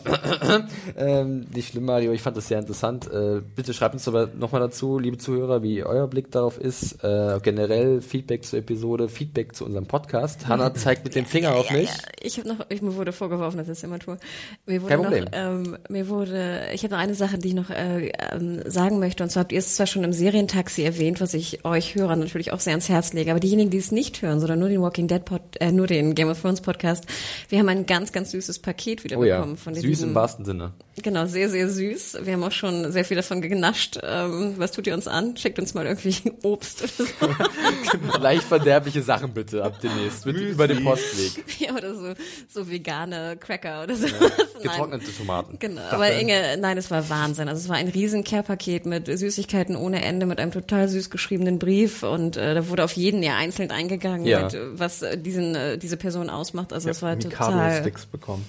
ja, es war total rührend und total süß. Also liebe Inge, vielen lieben Dank dafür. Vielen Dank Ja, dafür. danke nochmal. Ja, abschließend nochmal der Hinweis auf unseren Sponsor, der uns hier unterstützt bei unserem Podcast. Ähm, das ist dieses Jahr Sky. Da könnt ihr äh, die aktuellen Episoden der fünften Staffel von Game of Thrones immer parallel zur US-Ausstrahlung in der Nacht von Sonntag auf Montag schauen. Am nächsten Morgen um 8, also dann am Montag. Montagmorgen genau gibt's dann die Episode bei Sky Plus abzurufen und äh, montags dann immer 21 Uhr ab 27.04. jetzt schon die synchronisierte Fassung, deutsche Synchro äh, der aktuellen Episode von Game of Thrones. Und So. bald wird es ja auch ein besonderes Event geben. Bald gibt es ein besonderes Event, da werden wir uns auch äh, hinbewegen. Das ist ziemlich cool. Und da gibt es besti bestimmt so einige interessante Sachen von uns äh, zu, zu sehen und so auch zu hören. Seid gespannt. Äh, wir teasen, teasen, teasen. Felix, Äh, ansonsten such a tease. wirklich jetzt. Oh, jetzt läuft gleich die letzte Minute. okay. Äh, kein Problem. Ähm, ja, vielen Dank wieder an euch beide, dass ihr dabei gewesen seid. Twitter. Äh, Felix. Stimmt. Oh, sehr gut. Äh, ganz schnell. Äh, wo kann man euch bei Twitter finden? Mario? Firewalk with me mit zwei E. Mit zwei E. Meteor, M-E-D-I-A-W-H-O-A. Und mein Name ist äh, Felix, man findet mich auf Twitter unter @johnferrari. Vielen Dank, dass ihr zugehört habt. Schreibt uns Feedback äh, und lasst Daumen von euch hoch. hören. Daumen hoch. Ähm, macht's gut, Freunde. Ciao, ciao, ciao.